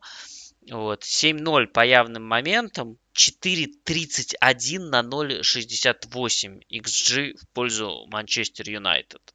Ситуацию изменил гол Решфорда, а пришел он из ситуации, когда неудачную передачу отдал в э, переход, и после классной передачи Бруно Решфорд вышел один на один и реализовал свой момент. То есть первой же ошибкой Лестера Манчестер Юнайтед воспользовался. И сначала игра просто успокоилась в конце первого тайма. Ну, был еще момент у Далота. Но в целом игра просто успокоилась, и Лестер уже не имел такого количества моментов. Тут надо отметить, что в прошлых матчах против Брайтона, против Астон Виллы и против Тоттенхэма во всех этих играх э, Лестер уступал в счете. Ни в одной из этих игр он не проигрывал больше 10 минут. Он очень быстро отыгрывался. И с Брайтоном в итоге у него ничья 2-2, с Астон Виллой победа 4-2 и на Тоттенхэм 4-1. Вот такие 7 очков набрал Лестер за последние три матча. И стартовый отрезок, первые 20 минут, показывает нам, что Лестер действительно в порядке. Но после того, как он пропустил, после того, как у него не получилось быстро отыграться и даже не было никаких к этому предпосылок, не было никаких моментов, игра уже перешла в руки, в ноги Манчестер Юнайтед. И во втором тайме в перерыве прям вышел Джейден Санчо. Он заменил Алехандро Гарначо. Ну, в целом, понятная замена. Гарначо, конечно, очень талантливый парень, но пока откровенно сырой. И по-хорошему ему, наверное, вообще стоит поиграть пока что в аренде. Но вышел Санчо, и вся атакующая группа Манчестера полностью перестроилась ну, практически, кроме Бруну, который остался на правом фланге.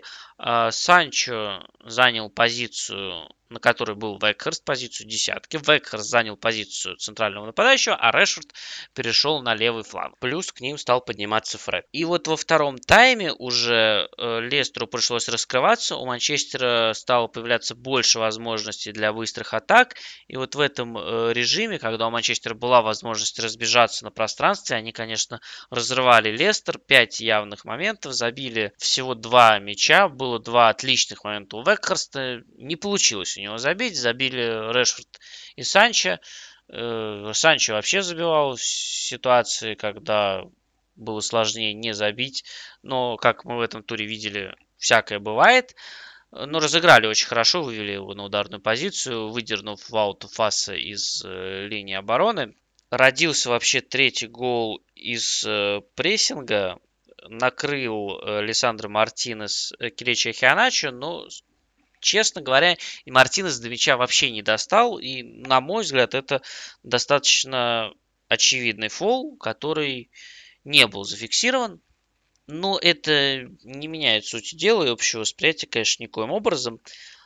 Хотя, честно говоря, есть ощущение, что если бы это был матч не Манчестер Юнайтед с Лестером, а какой-нибудь топ-матч, то разговоры о судействе вышли бы на ну, если не первый план, то один из первых. Дело не только в третьем голе, а была еще ситуация с Забицером, когда он э, прямой ногой и открытыми шипами въехал в колено Вауту Фасу. Э, я предполагаю, что из-за того, что это было уже после свистка, после того, как был закончен эпизод, Забицер не понес никакого наказания, а в динамике игры это могла бы быть красная карточка.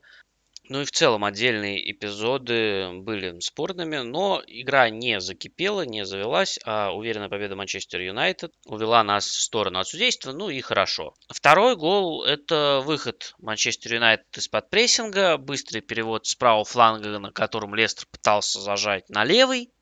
То есть сначала растянули Лестер по горизонтали, потом выдернули Сутера из последней линии обороны. Решфорд забежал за спину Кастаню. Там еще Фаз задержался на последней линии. И вот, пожалуйста, вам ингредиенты успеха.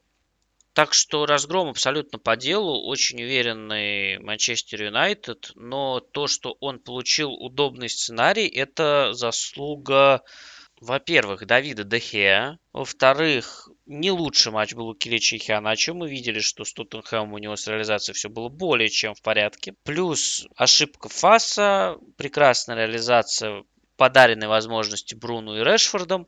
И Манчестер получил удобный сценарий, а в удобном сценарии эта команда страшная. Лестер с этим не справился, но тем не менее это все еще команда, которая достаточно опасна, которая все еще в неплохой форме. И на следующей неделе игра с Арсеналом. Все может быть не так просто, несмотря на такую уверенную и крупную и по счету, и по игре победу Манчестер Юнайтед. Челси, Саутгемптон.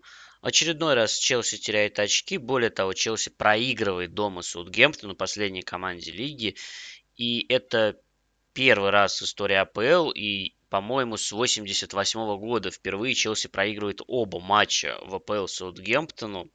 И Грэму Поттеру по этому матчу есть некоторые вопросы. Главный заключается в том, а в чем, собственно, заключался стартовый план на эту игру. Не очень понятно, потому что Челси начал игру очень осторожно и довольно статично без мяча, что кажется странным и не очень логичным учитывая позиции команд, понятно, что у Челси проблемы, но вы играете против Саутгемптона, последней команды лиги, которая осталась без главного тренера. Выводил команду на матч и руководил ей Рубен Селес. И он вернул достаточно классический 4-4-2, э, с, причем необычным наполнением. Я так понимаю, что Окер Питерс еще не готов начинать в старте. Он появился на скамейке запасных уже. На позиции правозащитника вышел Эйнсли Мейтланд Найлс. В центре обороны Беднарек и Белла Качап. Слева Перо, на воротах Базуну. И тут сразу обозначу такой момент, что Чалета Цар, хорватский центральный защитник, э, в какой-то момент э, Джонс отправил его в резерв играть за молодежку накануне одного из матчей прошлого тура.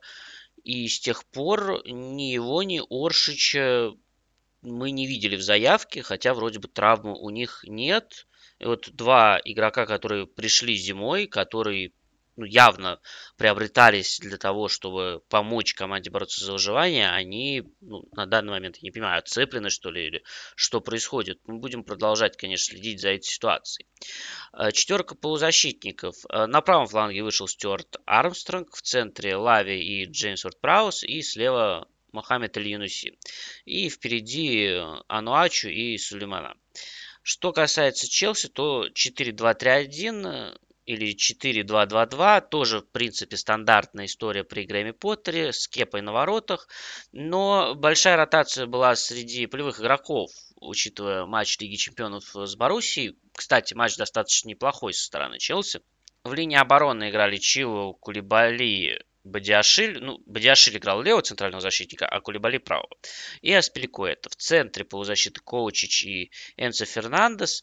Э, слева Маунт, справа Мадуэки и впереди Фафана и Феликс. Давайте исходить из 4-2-2-2, ну, тут не сильно принципиально. И вот Челси начал довольно спокойно, без мяча не слишком активно, и Первый опасный момент в матче создал Саутгемптон. Безобидный, казалось бы, заброс от Уорда Прауза, просто вынос на чужую половину поля. Бадиаши пытался отыграться с Кепой, но просто вывел Камалдина Сулеймана один на один. Кепа спас, но мяч попал к Армстронгу, который добивал ну, с приличного расстояния, но бил прямо в ворота и мяч вынес из ворот Кулибали. При этом, э, с другой стороны, Кулибали достаточно быстро получил желтую карточку в необязательном эпизоде в центре поля. И в концовке первого тайма он достаточно жестко пошел в отбор. Такой пограничный момент. Э, судья не стал удалять и нагнетать тем самым обстановку. И в перерыве вообще Кулебали заменили, возможно, именно по этой причине. Э, но после вот этого эпизода игра успокоилась и ну, не происходило ничего интересного. По владению было примерно равенство 50 на 50, там 51 на 49. И не получалось создать ни у кого опасных моментов. У Челси начали появляться подходы либо через индивидуальные действия, например, удар Мадуэки после прохода, с другой стороны, э, Мадуэки мяч получил после того, как нарушил правила на перо, но судья это просто проигнорировал. Другой важной фигурой был Датро Фафана, центральный нападающий Челси. С одной стороны, у него 4 передачи за тайм всего лишь, с другой стороны, он дважды выводил партнеров на удар, и в целом у него была роль не статичная. Это не была роль такого столба, который стоит впереди, цепляется за мячи, играет штрафной. Как раз наоборот, его задача заключалась в том, чтобы уходить во фланги, и он уходил во фланги, помогал обыгрываться с партнерами. В частности, э, через него как раз разыграли треугольник Ковачич, Фафана и Аспиликуэта, когда Аспиликуэта вышел в штрафную площадь, ну, не на ударную позицию, а ну, просто зашел в штрафную с мячом, хотя Аспиликуэта пробил, но в данном конкретно эпизоде лучше стоило сделать катбэк под удар своему партнеру. Это, соответственно, было ближе к правому флангу. Ходил он и на левый фланг, а Маунт таким образом э, смещался в центр. Но каких-то больших успехов Челси это не принесло. И уже в перерыве Грэм Поттер сделал двойную замену. Э, про Кульбали я уже сказал. Вот вторая замена это как раз Фафана. И когда его спросили после матча, а, собственно, с чем связана замена, он сказал, что просто хотел использовать Стерлинга в широкой позиции. Тогда мне не очень понятно, а зачем было изначально выпускать Фафана в такой роли, если Стерлинг нужен был широкой позиции. Возможно, Стерлинг, конечно, не готов играть сначала, но, возможно, стоило сделать обратный ход и убрать Стерлинга в перерыве. Возможно, ну, есть другие игроки у Челси, которые могут сыграть в широкой позиции. Ну, то есть мне не очень понятно, зачем именно Фафана было выпускать э, с такой задачей. И вроде как Поттер э, не говорит, что как-то плохо справился с ней Фафана. Ну, честно, мне не очень это понятно. И мне кажется, что вопросов к Поттеру становится все больше и больше. И поэтому матчи, они, ну, уже достаточно серьезные, потому что стартовый план не очень понятный. И это, ну, основное, в чем проблема. Но после перерыва, конечно, Челси зажал Саутгемптон. И можно сказать, что вот во втором тайме Челси, конечно, не повезло не забить, потому что два убийственных просто момента Стерлинга, когда выносили мяч из ворот практически Мейтланд Найлс и Перо. Это было достаточно сильно. Причем э, интересно, кстати, с защитниками Саутгемптона, потому что вот вроде бы Мейтланд Найлс, например, он выносил мяч из ворот, ну и классное действие, спас команду. С другой стороны, это не характеризует полностью его матч, потому что, например, когда он проигрывал силовую борьбу Стерлингу, это выглядело, ну, на мой взгляд, немножечко странно. Э, и в целом защитники Саутгемптона выглядели не очень надежно. Был качап, защитник интересный, перспективный, но не могу сказать, что он провел хороший матч. Несколько раз э, терял позицию, тоже его обыгрывали. И то, что на ноль э, сыграл Саутгемптон, это ну, в большей степени везение. Саутгемптон ответил выходом через правый фланг. Э, Мейтланд Найлс и Волкот, который вышел на замену, хорошо убежали по флангу и вывели на ударную позицию Адама Армстронга, но он оказался вплотную к Кепи и Просто, ну, там шансов на самом деле особо не было. Да, вроде бы опасный момент, но ситуация очень сложная. Придумать что-то тут особо нету ни времени, ни пространства. И Кепа все сделал грамотно. А дальше был угловой и жуткая травма Аспиликуэта, которая, ну, очень сильно, конечно, повлияла на матч, потому что и у Челси вы, у тебя вылетает капитан, и это выглядело просто-напросто страшно, и это банально сбивает э, ритм игры. Поэтому концовка матча, она уже прошла в таком более спокойном, что ли, режиме. Хотя пытались, конечно, команды изменить ситуацию, причем обе у Саутгемптона были неплохие контратаки, 3 в 3, когда Мара ну, не отдал просто передачу. Челси перестроился на тройку центральных защитников в концовке, но тоже там моментов уже особо не было. По сути, вот э, второй тайм, он делится на два отрезка до травмы Аспиликуэта и после. Вот мы знаем уже, что у Аспиликуэта сотрясение мозга, но, э, конечно, это неприятная ситуация. Ну, ждем возвращения. Аспиликуэта восстановится, вернется, и все будет хорошо. Ничего критичного и э, ужасного особенно не случилось, и слава богу. Что еще прям бросалось в глаза, это то, что Челси аномально много брал на себя в плане индивидуальных действий. Пытался решить именно за счет индивидуальных действий игроков, за счет дриблинга. И мы увидели в этом матче какие-то сумасшедшие 46 попыток дриблинга, из них э, только 17 удачных. Чтобы понимать э, масштаб произошедшего, просто скажу, что, ну, во-первых, когда количество успешных обводок уступает э, количеству неудачных, это нормально. Если мы посмотрим в среднем по матчу, то у всех команд э, количество успешных попыток дриблинга меньше, чем неудачных.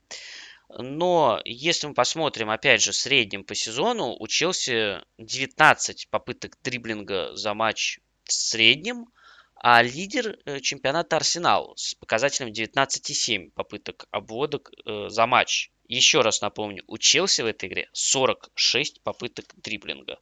Э, лидеры по этим показателям Мудуэки, у него 2 из 6 успешных дриблинга. У Феликса 2 из 8, у Стерлинга 2 из 6, при том, что Стерлинг вышел вообще-то во втором тайме. Ну, в общем, не очень тоже это оправдалось. И косвенно, наверное, показывает, что у Челси ну, не хватает пока командного взаимодействия, есть проблемы с игрой, и поэтому игроки пытаются решить индивидуально, либо тренерский штаб пытается решить э, за счет индивидуальных действий игроков. Э, ни то, ни другое на дистанции работать особо эффективно не будет. Нужны все-таки более эффективные механизмы командного взаимодействия. У Челси их пока не видно. И тут э, вопросы не только, конечно, Грэму Поттеру, потому что вопросы в целом к системе управления при Тодду Боуле возникают, но сейчас, когда у Поттера две победы в 13 матчах, давление на него, конечно, растет, э, возрастает недовольство фанбазой, а фанбаза Челси это, давайте скажем так, это достаточно избалованная категория болельщиков, я не хочу сказать ничего плохого, просто они привыкли за последние 20 лет, что Челси это команда, которая постоянно борется за трофеи. Они привыкли, что если у тебя нет трофея, то тебя увольняют. Наверное, мог стать единственным исключением Томас Тухель, но э, мы этого не узнаем, потому что произошла смена руководства.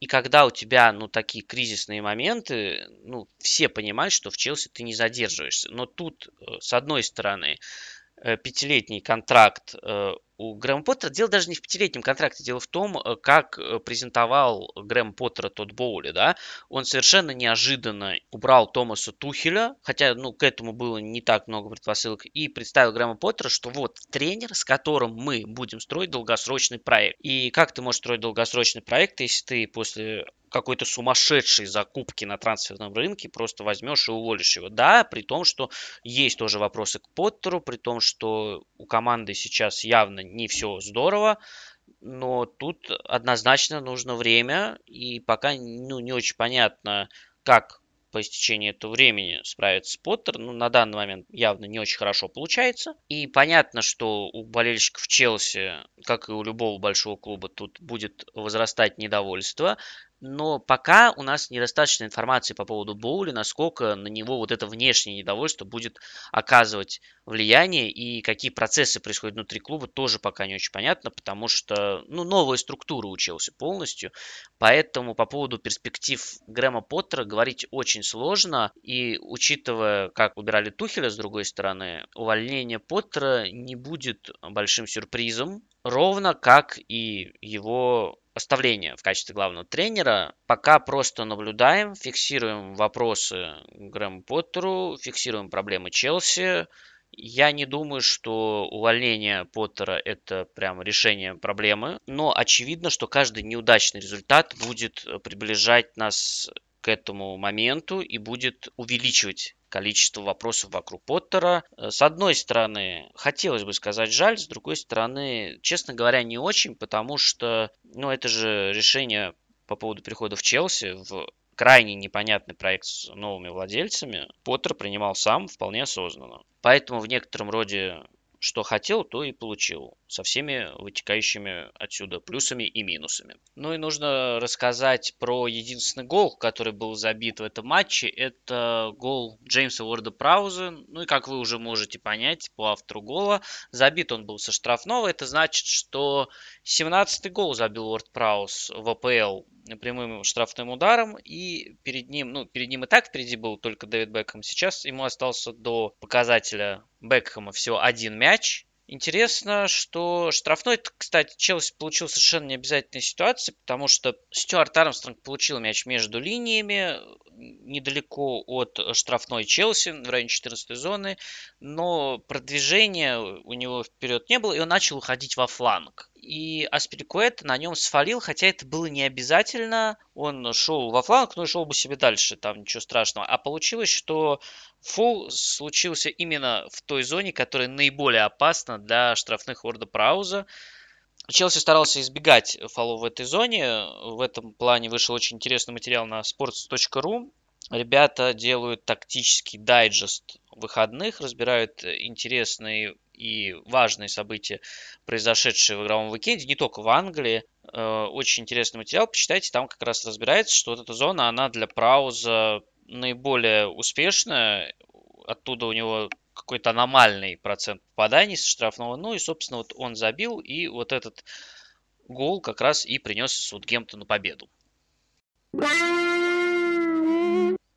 Брайтон Фулхэм, еще одна очень интересная вывеска, и я бы даже назвал этот матч такой скрытой игрой тура, потому что это встреча двух команд, которые борются за Еврокубки, с учетом того, что у Брайтона две игры в запасе относительно Манчестер Юнайтед и Тоттенхэма, и одна игра в запасе относительно Ньюкасла, и отставание было там, 6 очков от Ньюкасла, от э, Тоттенхэма 7 при играх в запасе. Ну, то есть это прямой конкурент, не то что за Еврокубки, но на данный момент и за Лигу Чемпионов. Мне не очень верится, что Брайтон в итоге выдержит эту конкуренцию, но и по темпу набора очков, и по качеству игры эта команда, безусловно, классная команда, которая вполне заслуживает того, чтобы попасть в Еврокубки впервые в истории. Фулхэм немножечко другая история. Фулхэм это команда, которая в первой десятке ну, по совокупности обстоятельств скорее, но тем не менее это тоже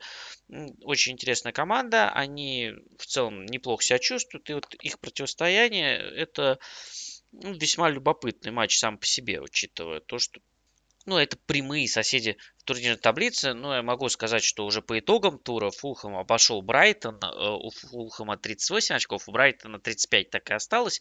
Как и у Ливерпуля с Брэнфордом стало по итогам этого тура. То есть такая группа команд, которая пытается пролезть э, в Еврокубки, кто-то больше в Лигу Чемпионов, кто-то довольствуется местом в Лиге Европы вполне. Я думаю, что и Брайтон, и Фулхэм, и Брентфорд от этого не откажутся. У Фулхэма даже сейчас, несмотря на то, что он выше позиции, наиболее уязвим, потому что у него больше сыгранных матчей, чем у всех из э, тройки, которые за ним.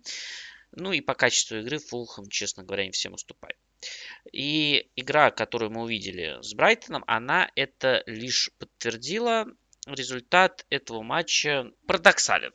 Парадоксален, э, как если бы Манчестер Сити не забил Ноттингем Форест, а пропустил бы в самой концовке. Вот, э, чтобы понимать примерно уровень э, доминирования Брайтона, даже он, наверное, еще больше был, потому что свой первый удар Брай, э, Фулхам поворотом Брайтона нанес на 51 минуте, второй и третий на 58 при этом есть подозрение, что и первый удар начался с отбора, который был с нарушением правил, судья не заметил, и второй тоже. А третий пришел с углового, который был после второго удара. Ну, то есть у Фулхэма в атаке не получалось абсолютно ничего. Надо сказать, что у Фулхэма в этом матче отсутствовал Александр Митрович.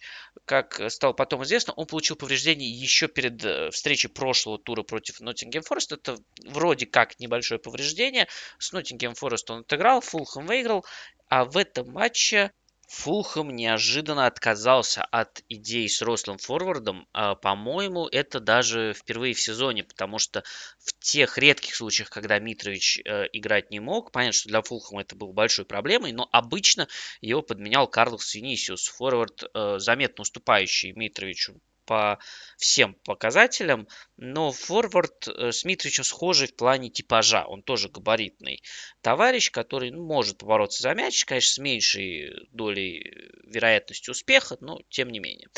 В этот раз Марку Сила предпочел выпустить э, в центре нападения Декордова Рида, а позицию Декордова Рида на правом фланге занял Харри Уилсон. А остальной состав Фулхэма не отличался от того, что мы знаем по ходу этого сезона. Лена на воротах, Тета Диоп, Рим, Робинсон, линия обороны. По линии Рид это полузащита, опорная зона. Уилсон, Перейра, Виллиан – атакующая тройка. И, соответственно, Декордова Рид – это форвард, ложный форвард. Честно говоря, сложно сказать, в чем именно заключалась идея Фулхэма, потому что они, естественно, не использовали забросы на форварда, ну, потому что банально не на кого было забрасывать. Ну, не будешь же ты забрасывать на Уилсона, на Декордова Рида или на Виллиана. Ну, конечно, нет. Они старались разыгрывать мяч, но в основном это все заканчивалось перекатом между защитниками и дальше мяч не шел. Что касается Брайтона, то расстановка привычная, состав плюс-минус привычный. Единственная позиция, которая сейчас у Брайтона не имеет э, железного игрока старта, это позиция центр-форварда. В этот раз вышел Фергюсон, а в остальном тоже все очень привычно. Роберт Санчес на воротах, Иступинян слева, Данк Уэбстер центр обороны, Велтман справа, Кайседо и Гросс центр полузащитами, Томас слева, Марш справа, МакАлистер десятка, ну и Фергюсон, как я уже сказал, это центр-форвард. Чтобы понимать масштаб проблемы, можно посмотреть на количество передач игроков э, Фулхэма в этом матче. И, в общем, любопытно, что самый пасующий игрок Фулхэма это Бернт Лена, вратарь, у него 55 передач. Следующий после него это центральный защитник Исадил, 50. Потом его партнер по центру обороны Рим, и следом за ними идут крайние защитники Робинсон и Тета. Собственно, в основном это так и выглядело. Просто такой перекат между четверкой защитников. Потом, естественно, Брайтон включается прессинг, следует вынос. Э, побороться за верх, за подбор у Фулхэма получалось, ну, в общем, не получалось особо у Фулхэма.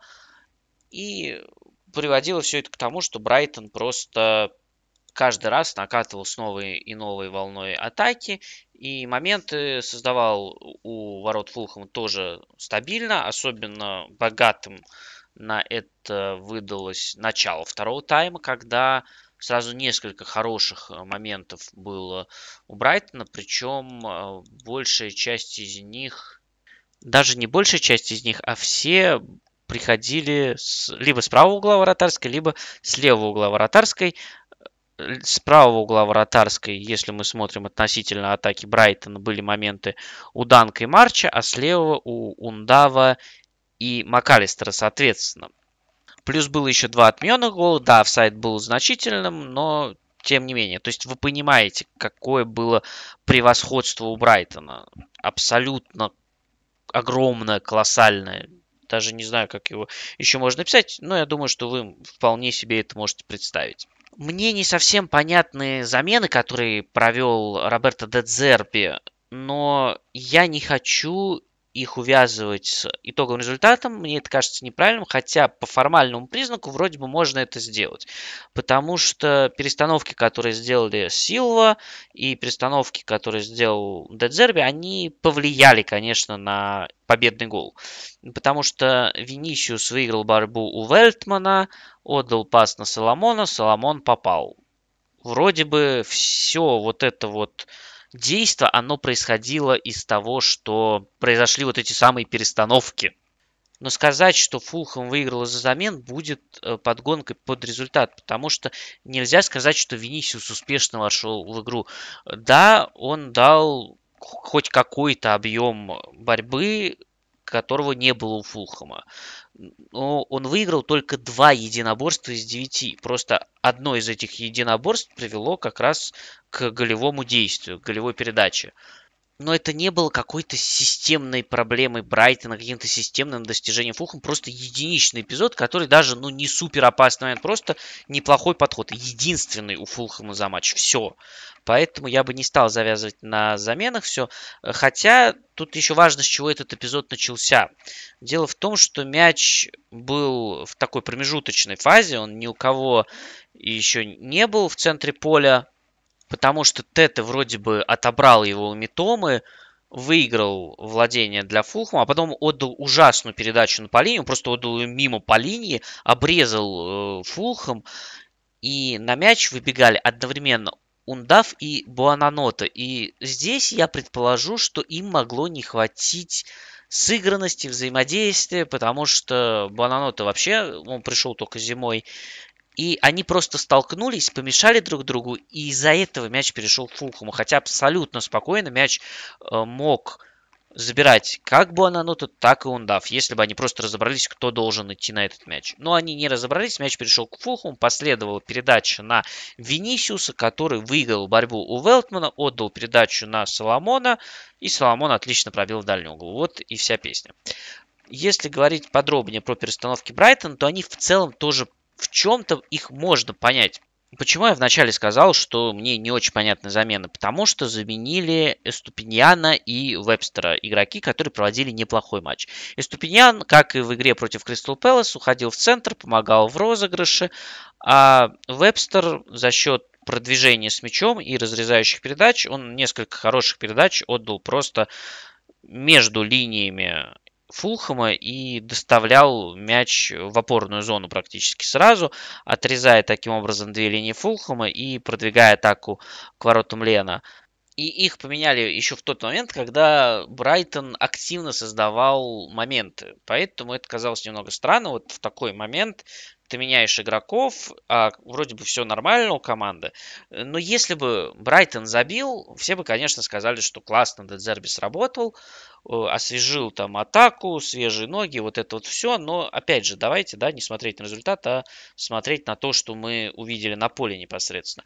Логику в ходе Дедзерби попробуем отследить. И, в принципе, это можно сделать. Я думаю, что это даже не очень сложно, потому что вместо Эступиньяна прямо по позиции вышел Тарик Лэмпти, игрок быстрый, и то есть получился левый фланг э, Брайтона Лэмпти - Митома. Резкий, взрывной, быстрый, Митома техничный, может обыгрывать как в лицевую, так и в центр.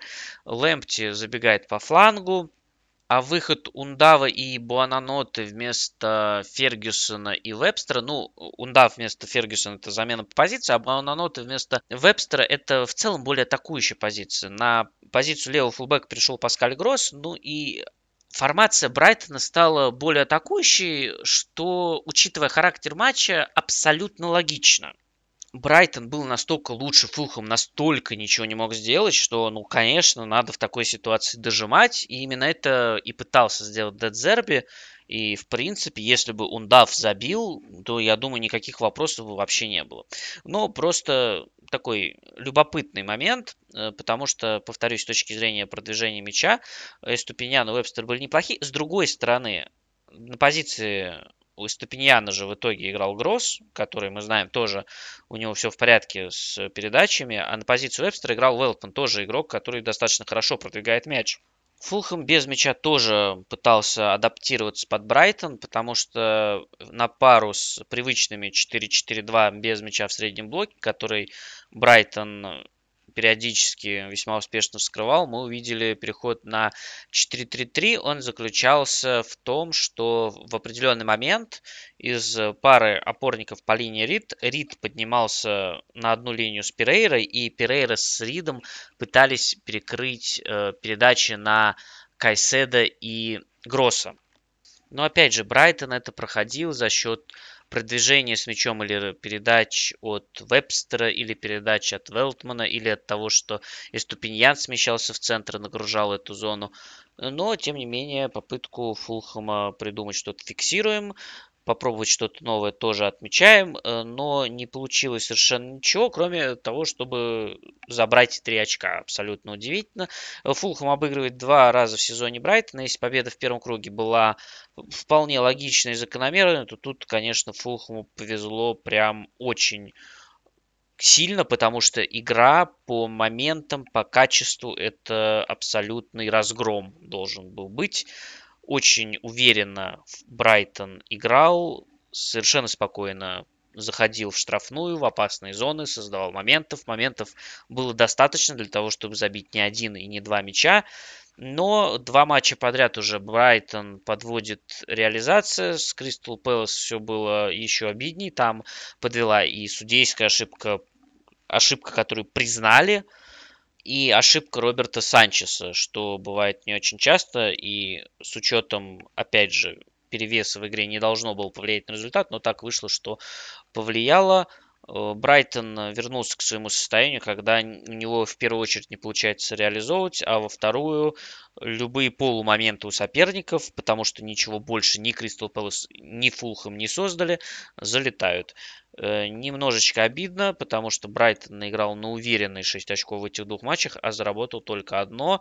И это одна из причин, по которой у меня есть сомнение, что Брайтон сможет все-таки попасть в четверку, хотя по качеству игры в этом сезоне команда ну, абсолютно заслуживает топ-4, но, возможно, просто уровня исполнителей немножечко не хватает по сравнению с топ-клубами.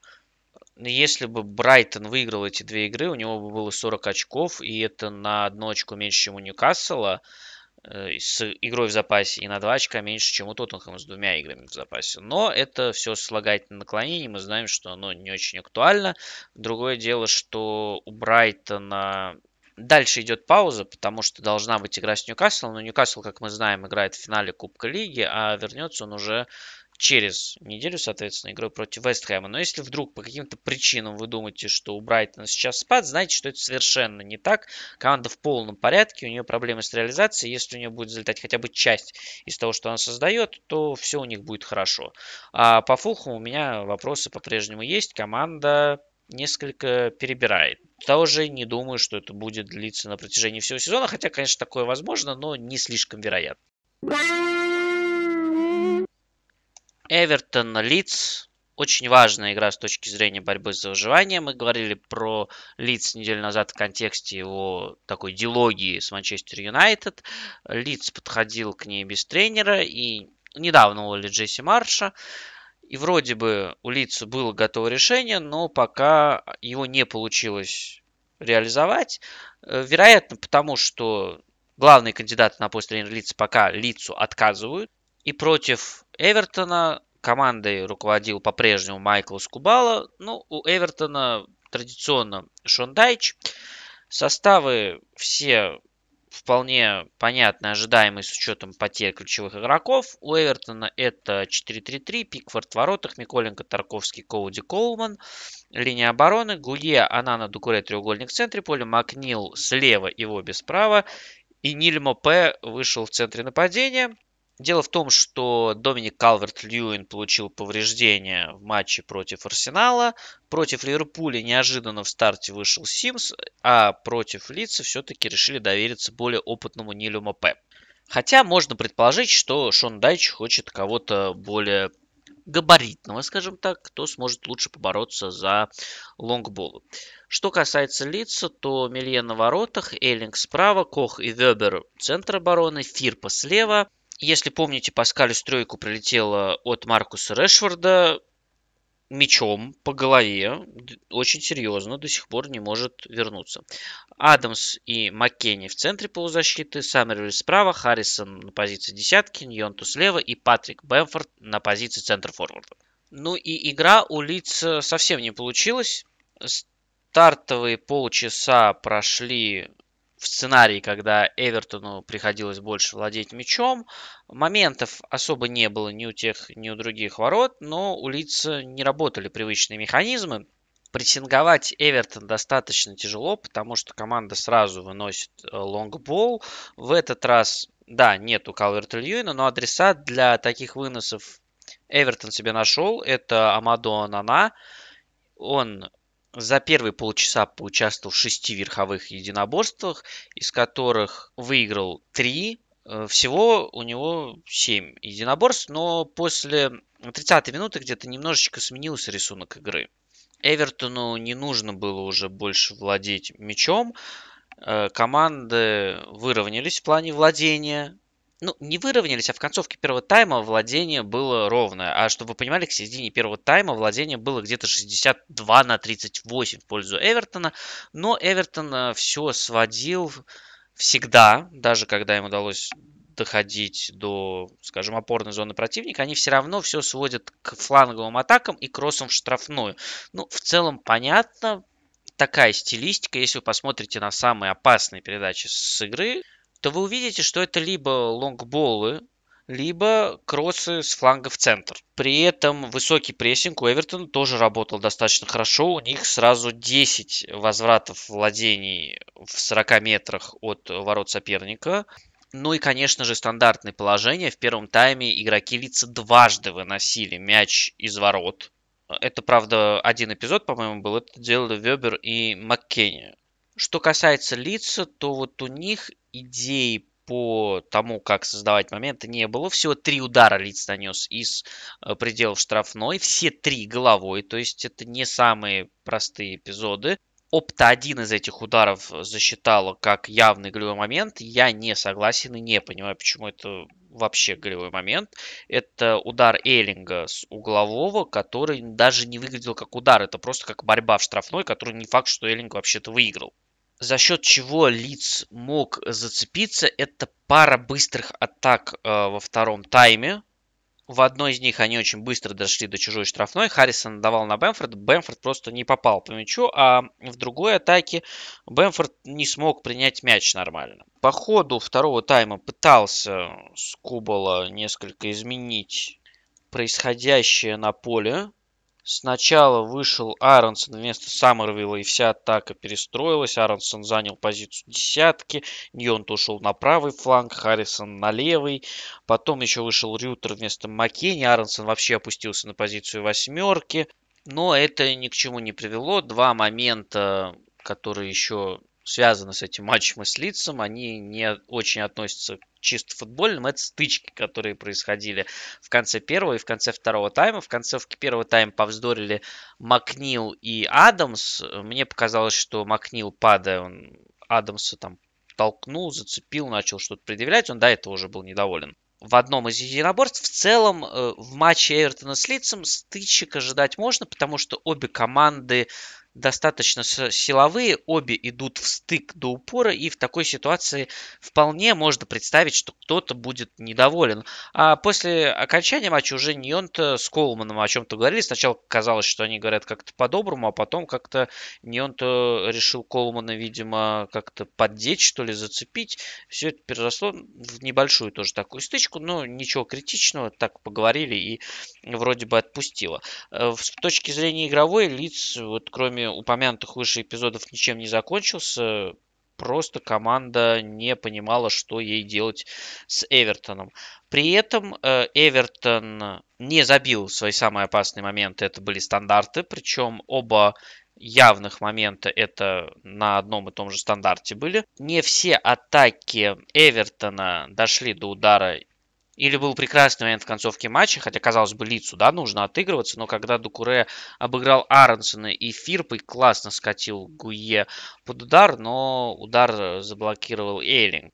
При этом всем, вот после того двойного момента на угловом, каких-то шансов у Эвертона было не так, чтобы очень много, хотя команда выглядела, конечно, более осмысленной и лучше, чем Лиц, но гол победный, он, конечно, случайный. Э, получилось-то, конечно, все хорошо, и вполне возможно, кстати, что Колман так и задумывал, просто потому что он понимал, что у него нет никаких вариантов, в штрафной никого нет, мяч уходит, он просто пнул мяч куда-то в сторону ворот. Я не знаю, это был прострел, это был удар. Может быть, сам Колман этого особо не знает, но мяч попал в ворота, и, конечно, что-то непонятное делал Илан Мелье, что за позицию он занял, зачем, там не надо было ничего перехватывать, там ни одного игрока Эвертона не было даже близко.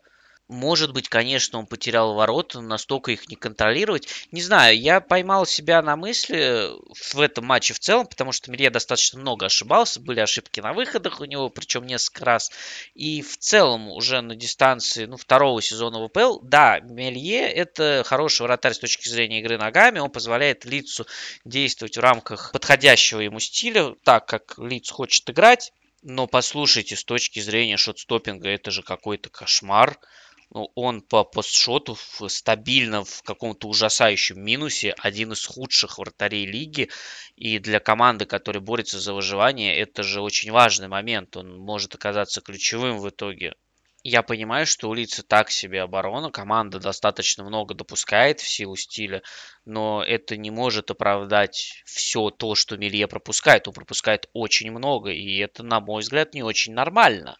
Эвертон таким образом выбрался из зоны вылета, Лиц в эту зону вылета опустился. Это кажется логично, потому что Эвертон получил некоторую структуру при игре без мяча. Да, в определенных ситуациях есть проблемы, как мы видели в матче против Ливерпуля, когда Ливерпуль поймал Эвертон дважды на быстрых атаках, и команда Шона Дайча ничего не могла с этим сделать. Но в двух домашних матчах против Арсенала и Лица команда выглядела хорошо, организованно. Она понимает, что нужно делать, она не усложняет, играет достаточно просто. И этого более чем хватило, чтобы сломать э, все планы Арсеналу и Лицу. Пока что Эвертон идет хорошо и уверенно взял курс на то, чтобы выйти из зоны вылета. По поводу лица это сказать тяжелее. Не так давно еще у меня было впечатление, что команда тогда еще Джесси Марша скорее останется в премьер-лиге, чем нет. Но сейчас уже у меня нет такой уверенности. Мы, по сути, за две недели увидели от лица то, что видим тоже на протяжении всего сезона. Да, есть хороший матч с топ-командой, домашний матч с Манчестер Юнайтед, и вот потом важный выезд к прямому конкуренту в борьбе за выживание, и Лиц выглядит ну, абсолютно никак. Он не может прессинговать банально даже стилистически, потому что Эвертон сразу начинает выносить и делает это достаточно успешно. Держать мяч не получается. Эвертон накрывает высоким прессингом. Быстрые атаки тоже не выходят. И все. Лид страдает в итоге 90 минут и абсолютно закономерно проигрывает. Следующая игра у Лица с Саутгемптоном – это игра, конечно, и для Саутгемптона, и для Лица будет очень важной с точки зрения борьбы за выживание. Я думаю, что это более чем очевидно, учитывая, что играют команды 19 и 20 места, и отрывы в зоне вылета сейчас не космические. Саутгемптон от зоны вылета отделяет 3 очка, Лидс 2 очка. Там у всех одинаковое количество матчей, и в какой-то веке мы можем сравнивать без оглядки на этот показатель. Вулверхэмптон Бормут еще одна игра, где команды создали один убийственный момент на двоих и несколько полумоментов. Собственно, вот этот самый опасный момент забили и ничего больше не забили. Было достаточно интересно наблюдать, потому что первый удар Бормута был нанесен на самой первой минуте, а второй на 48-й, и он же стал голевым этот удар. По части составов команд э, уже у нас и у Бормута, и у Уорхэмптона вырисовываются некоторые сочетания основные. Ну, мы присматривались к этим командам с учетом того, что у Уорхэмптона новый тренер, у обеих команд была проведена достаточно массивная трансферная закупка зимой. И вот что мы имеем. У Вулверхэмптона схема 4-2-3-1. Сан на воротах, Буэна, Килман, Доусон, Семедо в обороне. Нуниш и Невиш это опорная зона. Лемина, как мы помним, дисквалифицирован за удаление в прошлом туре. Сарабия, Маутини, Трауре, тройка под нападающими и Куня это, собственно, центр-форвард. Но тут в атакующей группе, наверное, наибольшая вариативность возможна у Хулиана Лапитеги. Сарабия и Куни пока стабильно играют. Маутини тоже предпочитает, чтобы на позиции десятки или на фланге играл игрок э, с хорошим пасом. А так в атакующей группе есть еще и Паденсе, и Нету, и Рауль Хименес, и Диего Коста. Ну, вряд ли Диего Коста рассматривают как игрока в стартовый состав. Ну, как опция на скамейке вполне может быть. Что касается Бормута, то Гарри О'Нил после того, как с Ноттингемом вышла такая бегущая команда, пытается найти какой-то, видимо, баланс. Саланки, очевидно, это игрок стартового состава все еще. И таким образом э, сочетание у Бормута достаточно быстрого техничного нападения. У Тарата Вернье, который вернулся после повреждения, э, Трауре – быстрые, как раз бегущие игроки и достаточно мощный габаритный Саланки, который может спиться за мяч. Центр поля Лерма и Биллинг. Мы знаем, что Биллинг тоже габаритный, мощный парень, который может сыграть и ближе к атаке, и подключиться. И в центре поля может сыграть такой универсальный игрок. Ну и линия обороны Смит, Стивенс, Сенесси, Замура и Нету на воротах. Нетто делают таким героем встречи он э, действительно провел хороший матч, но, в принципе, он взял все, что должен был брать. Удары Вулверхэмптона в основном были либо сопротивлением, либо в ближний угол. Ну, ничего сверхъестественного Нету не сделал, но свою работу он, конечно, выполнил хорошо. Наверное, самый напряженный момент в штрафной площади Бормута был в самом начале матча, потому что там была какая-то паника, и Нету там ошибся на выходе, и в целом э, чувствовалось, что Вулверхэмптон может из этого что-то выжить, но обошлось, потом игра успокоилась. Да, она, конечно, проходила с большим преимуществом Вулверхэмптона, Любопытно, что в 14-ю зону Вулверхэмптона проникал он не очень успешно, всего 9 пасов туда, а при этом в штрафной у Вулверхэмптона аж 68 действий, ну, то есть в штрафную игроки Лапитеги проникали. Проблема в том, что дальше.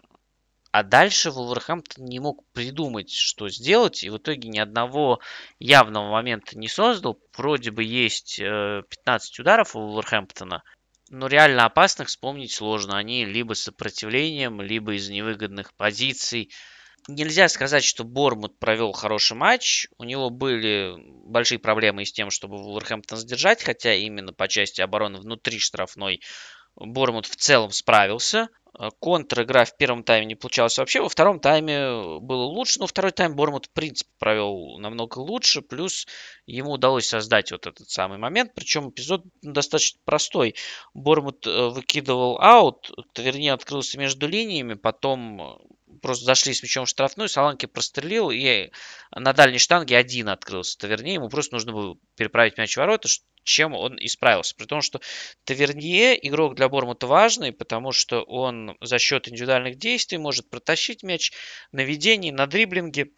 Но вот он только вернулся после травмы и выглядел не очень хорошо. У него достаточно много было потерь.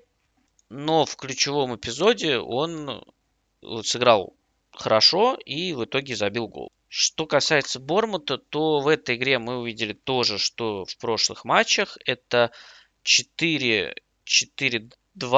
иногда это 4-2-3-1, иногда это переходит в тройку центральных защитников. Левый вингер помогает линии обороны, а правый Аутара, он выдвигается в линию нападения. И таким образом тройка игроков Бормута, она накрывает тройку защитников Вулверхэмптона. Да, у Вулверхэмптона была тройка центральных защитников. Как правило, для розыгрыша мяча опускался либо Невеш, либо Нунеш. Это, наверное, было избыточным, потому что тройка игроков Вулверхэмптона часто оказывалась против одного Саланки. Но Нунеш и Невеш это игроки, которые могут качественно продвинуть мяч. Не Килман, не Доусон с этим настолько не справится. И когда buildup Вулверхэмптон доставлял мяч на правый фланг, э, вернее, на левый фланг Вулверхэмптон, правый-то он был для Бормута, то как раз Аутара включался и включался прессинг Бормута, который работал периодически, но очень неплохо. 7 э, high turnovers, высоких возвратов, назовем их так. Это опять же, возвраты, которые команда делает в зоне радиусом 40 метров от чужих ворот. Пять из них э, были в зоне правого фланга Бормута, левого фланга Вулверхэмптона соответственно. Вулверхэмптон, э, тут и его сильная сторона, и слабая, потому что, с одной стороны, очевидно, что правый фланг Вулверхэмптона достаточно сильный, это Нельсон Семеду и Адама Троре, с другой стороны, это было достаточно предсказуемо. 50% э, атак, даже больше 52% атак Вулверхэмптона прошли именно через правый фланг, и с точки зрения продвижения мяча Семеду и Трауре, конечно, внесли большой вклад. У Семеду 8 передач с продвижением, 3 Прогрессив Carries, у Трауре 7 плюс 9 этот показатель, но это не очень сильно помогло. В целом, Вулверхэмптон старался разыгрывать мяч в первой линии, а после этого вертикально быстро доставить мяч э, вперед, но э, Борнут, прошу прощения, с тем, чтобы сдержать Вулверхэмптон, справился, наверное, не в полной мере, но в значительной. Если в первом тайме это не получилось, то во втором э, намного лучше Бормут сыграл. Статистика по таймам достаточно красноречива. По ударам 8-1 в пользу Вулверхэмптона в первом тайме, 7-4 во втором. По XG телеграм-канал «Футбол в цифрах» э, дает следующее распределение. 0.47 на 0.03 в первом тайме, 0.43 на 1.02 во втором. То есть Вулверхэмптон вроде бы был лучше, но нигде не дожал до того, чтобы забить. А Бормут э, создал хороший момент, забил. И ну, я не могу назвать этот результат каким-то дико несправедливым. В этом туре было намного больше несправедливости, чем в игре Вулверхэмптон и Бормут. Более того, я хочу сказать, что Вулверхэмптон меня скорее даже разочаровал в некотором роде, потому что прошлые матчи как-то настроили на такой позитивный лад потому что был обыгран Ливерпуль в очень эффектной манере, был обыгран Саутгемптон, при том, что Вулверхэмптон играл в меньшинстве, но надо отметить, что это команды очень проблемные. Бормут сейчас, ну, это просто команда не очень сильная, но это команда, которая прибавила в последнее время. И в матчах против команд, с которыми она борется за выживание, у нее получается организовать низовые сценарии. Мне сложно, конечно, сказать, насколько это устраивает Бормут, но и с Ноттингемом, и с Вулверхэмптоном, да даже с Ньюкаслом, который явно не борется за выживание, у него немножечко другие цели в этом сезоне. Три из последних э, четырех матчей была еще игра с Брайтоном, но там, в общем, все понятно. Достаточно серьезное доминирование Брайтона, э, который в полном порядке, как мы выяснили за последние туры, несмотря на потери очков. Но вот э, в играх с Ноттингемом, Ньюкаслом и Вулверхэмптоном э, Бормут выглядел вполне неплохо. Впереди убийственный график с Манчестер Сити, Арсеналом и Ливерпулем. Если помните, летом после этого ушел из команды Скотт Паркер. Тогда команда проиграла три раза крупно. Ливерпулю вообще со счетом 9-0. Но это матчи, в которых Бормут даже не будет сильно претендовать на очки, я предполагаю. Основная рубка у них будет против команд ниже уровнем, против прямых конкурентов, против э, команд середины турнирной таблицы.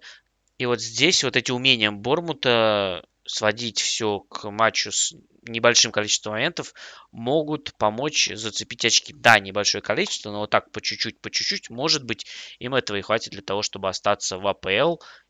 Что касается Вулверхэмптона, то это, конечно, команда больших возможностей. Я думаю, что она все-таки не должна быть в числе претендентов на выживание по качеству состава, потому что все-таки удалось им пригласить Лапетеги но сейчас ситуация явно далека от безопасной. Но, например, следующая игра Вулверхэмптон с Фулхэм, я не могу сказать, что Фулхэм явный фаворит, хотя мы знаем, что Фулхэм находится в верхней части турнирной таблицы, а Вулверхэмптон борется за выживание. Это вполне может быть игра, в которой Вулверхэмптон э, будет чувствовать себя достаточно, не скажу, что комфортно, это не совсем то слово, но против обороны Фулхэма у нападения Вулверхэмптона наверняка будут моменты. Брентфорд Кристал Пэлас. Очень простая понятная ничья. Два явных момента создали команды. Два удара головой из пределов штрафной. Два гола. 1-1. Вот и вся картина. Но э, интересно, как команды к этому пришли. У Кристал Пэлас стандартный состав с привычной схемой Вернее, даже это привычная схема, состав-то не совсем стандартный. Вернулся в состав Йоким Андерсон. Э, естественно, он играл в паре с Марком Гей. Справа в обороне Клайн, слева Митчелл, на воротах Гуайта, в центре полузащиты Дукуре и Лаконга, арендованные у Арсенала. Атакующая группа Алиса справа, Аю на позиции десятки, Шлуп слева и Матета центр форвард. Что касается Брентфорда, то э, Рай, естественно, в воротах, Хенри, Ми, Пинок и Хики – это линия обороны. Э, с полузащитой интересно, потому что это можно было трактовать как 4-3-3. Э, Нергар, Йенсен и Досилва в центре поля, и Висам, Биомо и Тоуни в нападении, но это было больше похоже на 4-2-3-1 с широкими позициями Биомо и Виса и Досилва, который без мяча вообще выдвигался на одну линию с Айваном Тоуни. И первый тайм был такой тайм перехода инициативы. Сначала было активное начало от Брентфорда, потом он откатился глубже, э, и в конце тайма снова переход к Брентфорду. Но за тайм э, команды нанесли 8 ударов, 5 Брентфорд, 3 Кристал Пэлас и только 4 удара из пределов штрафной. У Кристал Пэлас оба удара нанес Йоаким Андерсон, э, таким образом легко понять, что это были стандартные положения. Э, что касается Брентфорда, то у них пробили Кристиан Нюргер после аута и Аарон Хикки. В штрафную заходили с большим трудом, особенно Кристал Пэлас. Всего 4 действия в чужой штрафной за тайм. У Брэнфорда дела получше, но не глобально, чтобы как-то придумать что-то опасное. И игра так и протекала спокойно, с таким переменным переходом инициативы. Кристал Пэлас получалось в некоторых случаях разогнаться через центр, но тоже не получалось создавать из этого страту. Но любопытно, что самая опасная зона, то есть зона, откуда наибольшую угрозу создавали команды, Кристал Пэлас это правый полуфланг, и в итоге именно оттуда пошла передача на Эберичи Эза, вышедшего на замену. А у Брентфорда это правый фланг. Брентфорд вообще основной акцент сделал на атаке именно правым флангом. 43% атак прошли через эту зону. И в итоге на 95-й минуте встречи именно после атаки правым флангом последовал этот кросс на дальнюю штангу. В целом команды качественно защищались весь матч, но вот два момента упустили. Сначала была атака Кристал Пэлас, когда легко удалось войти в штрафную, с левого фланга забежал Аю, отдал пас назад по диагонали на линию штрафной. Э, мяч доставили на Алисы, и Алиса отличный кросс выполнил точно за спину Пиноку, как раз куда врывался вторым тэпом Беричи Эза. Вообще интересный тоже такой момент, что Кристал Пэлас нанес поворотом Брентфорда всего за матч 10 ударов, из них 8 из пределов штрафной, и 5 из них головой. При этом первый удар ногой из предела штрафной Кристал Пэлас нанес на 73-й только минуте.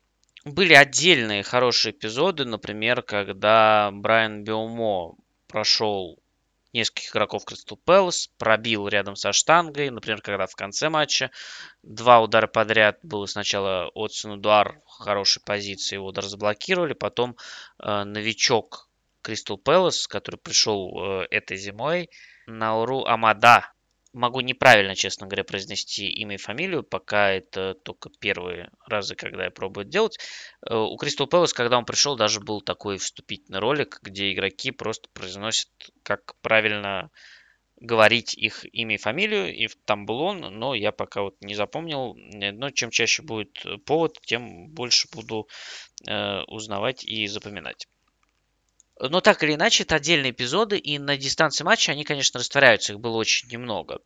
А в концовке уже, когда игра активизировалась, она в целом активизировалась после гола, до гола она была такая спокойная и без моментов. Гол Эза, конечно, ее встряхнул, потому что Брентфорду нужно было отыгрываться, и это давало пространство Кристал Пэлас для контратак.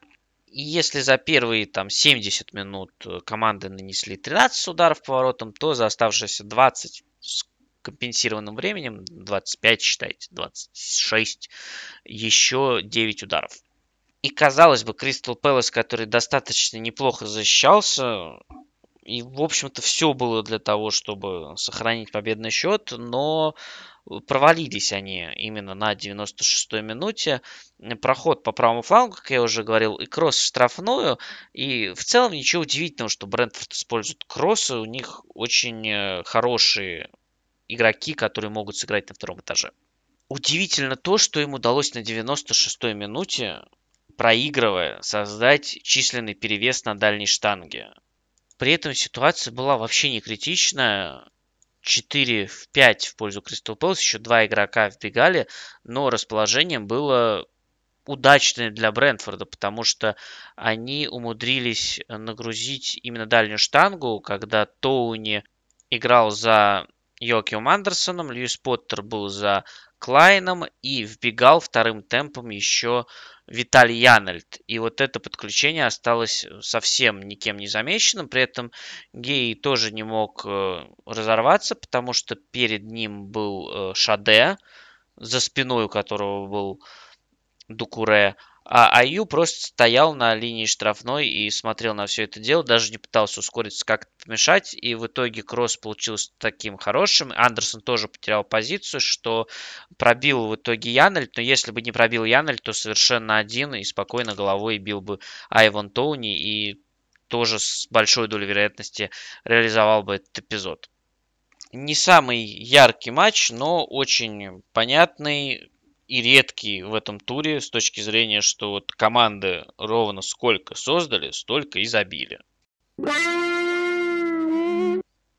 Всем спасибо за внимание. Подписывайтесь на телеграм-канал. Ссылка, как всегда, в описании. Слушайте не подкаст на любой платформе, на которой вам удобнее. Если по какой-то причине вы пропустили вступление и не слушали начало, я напоминаю, что подкаст на неопределенное время приостанавливает свою деятельность.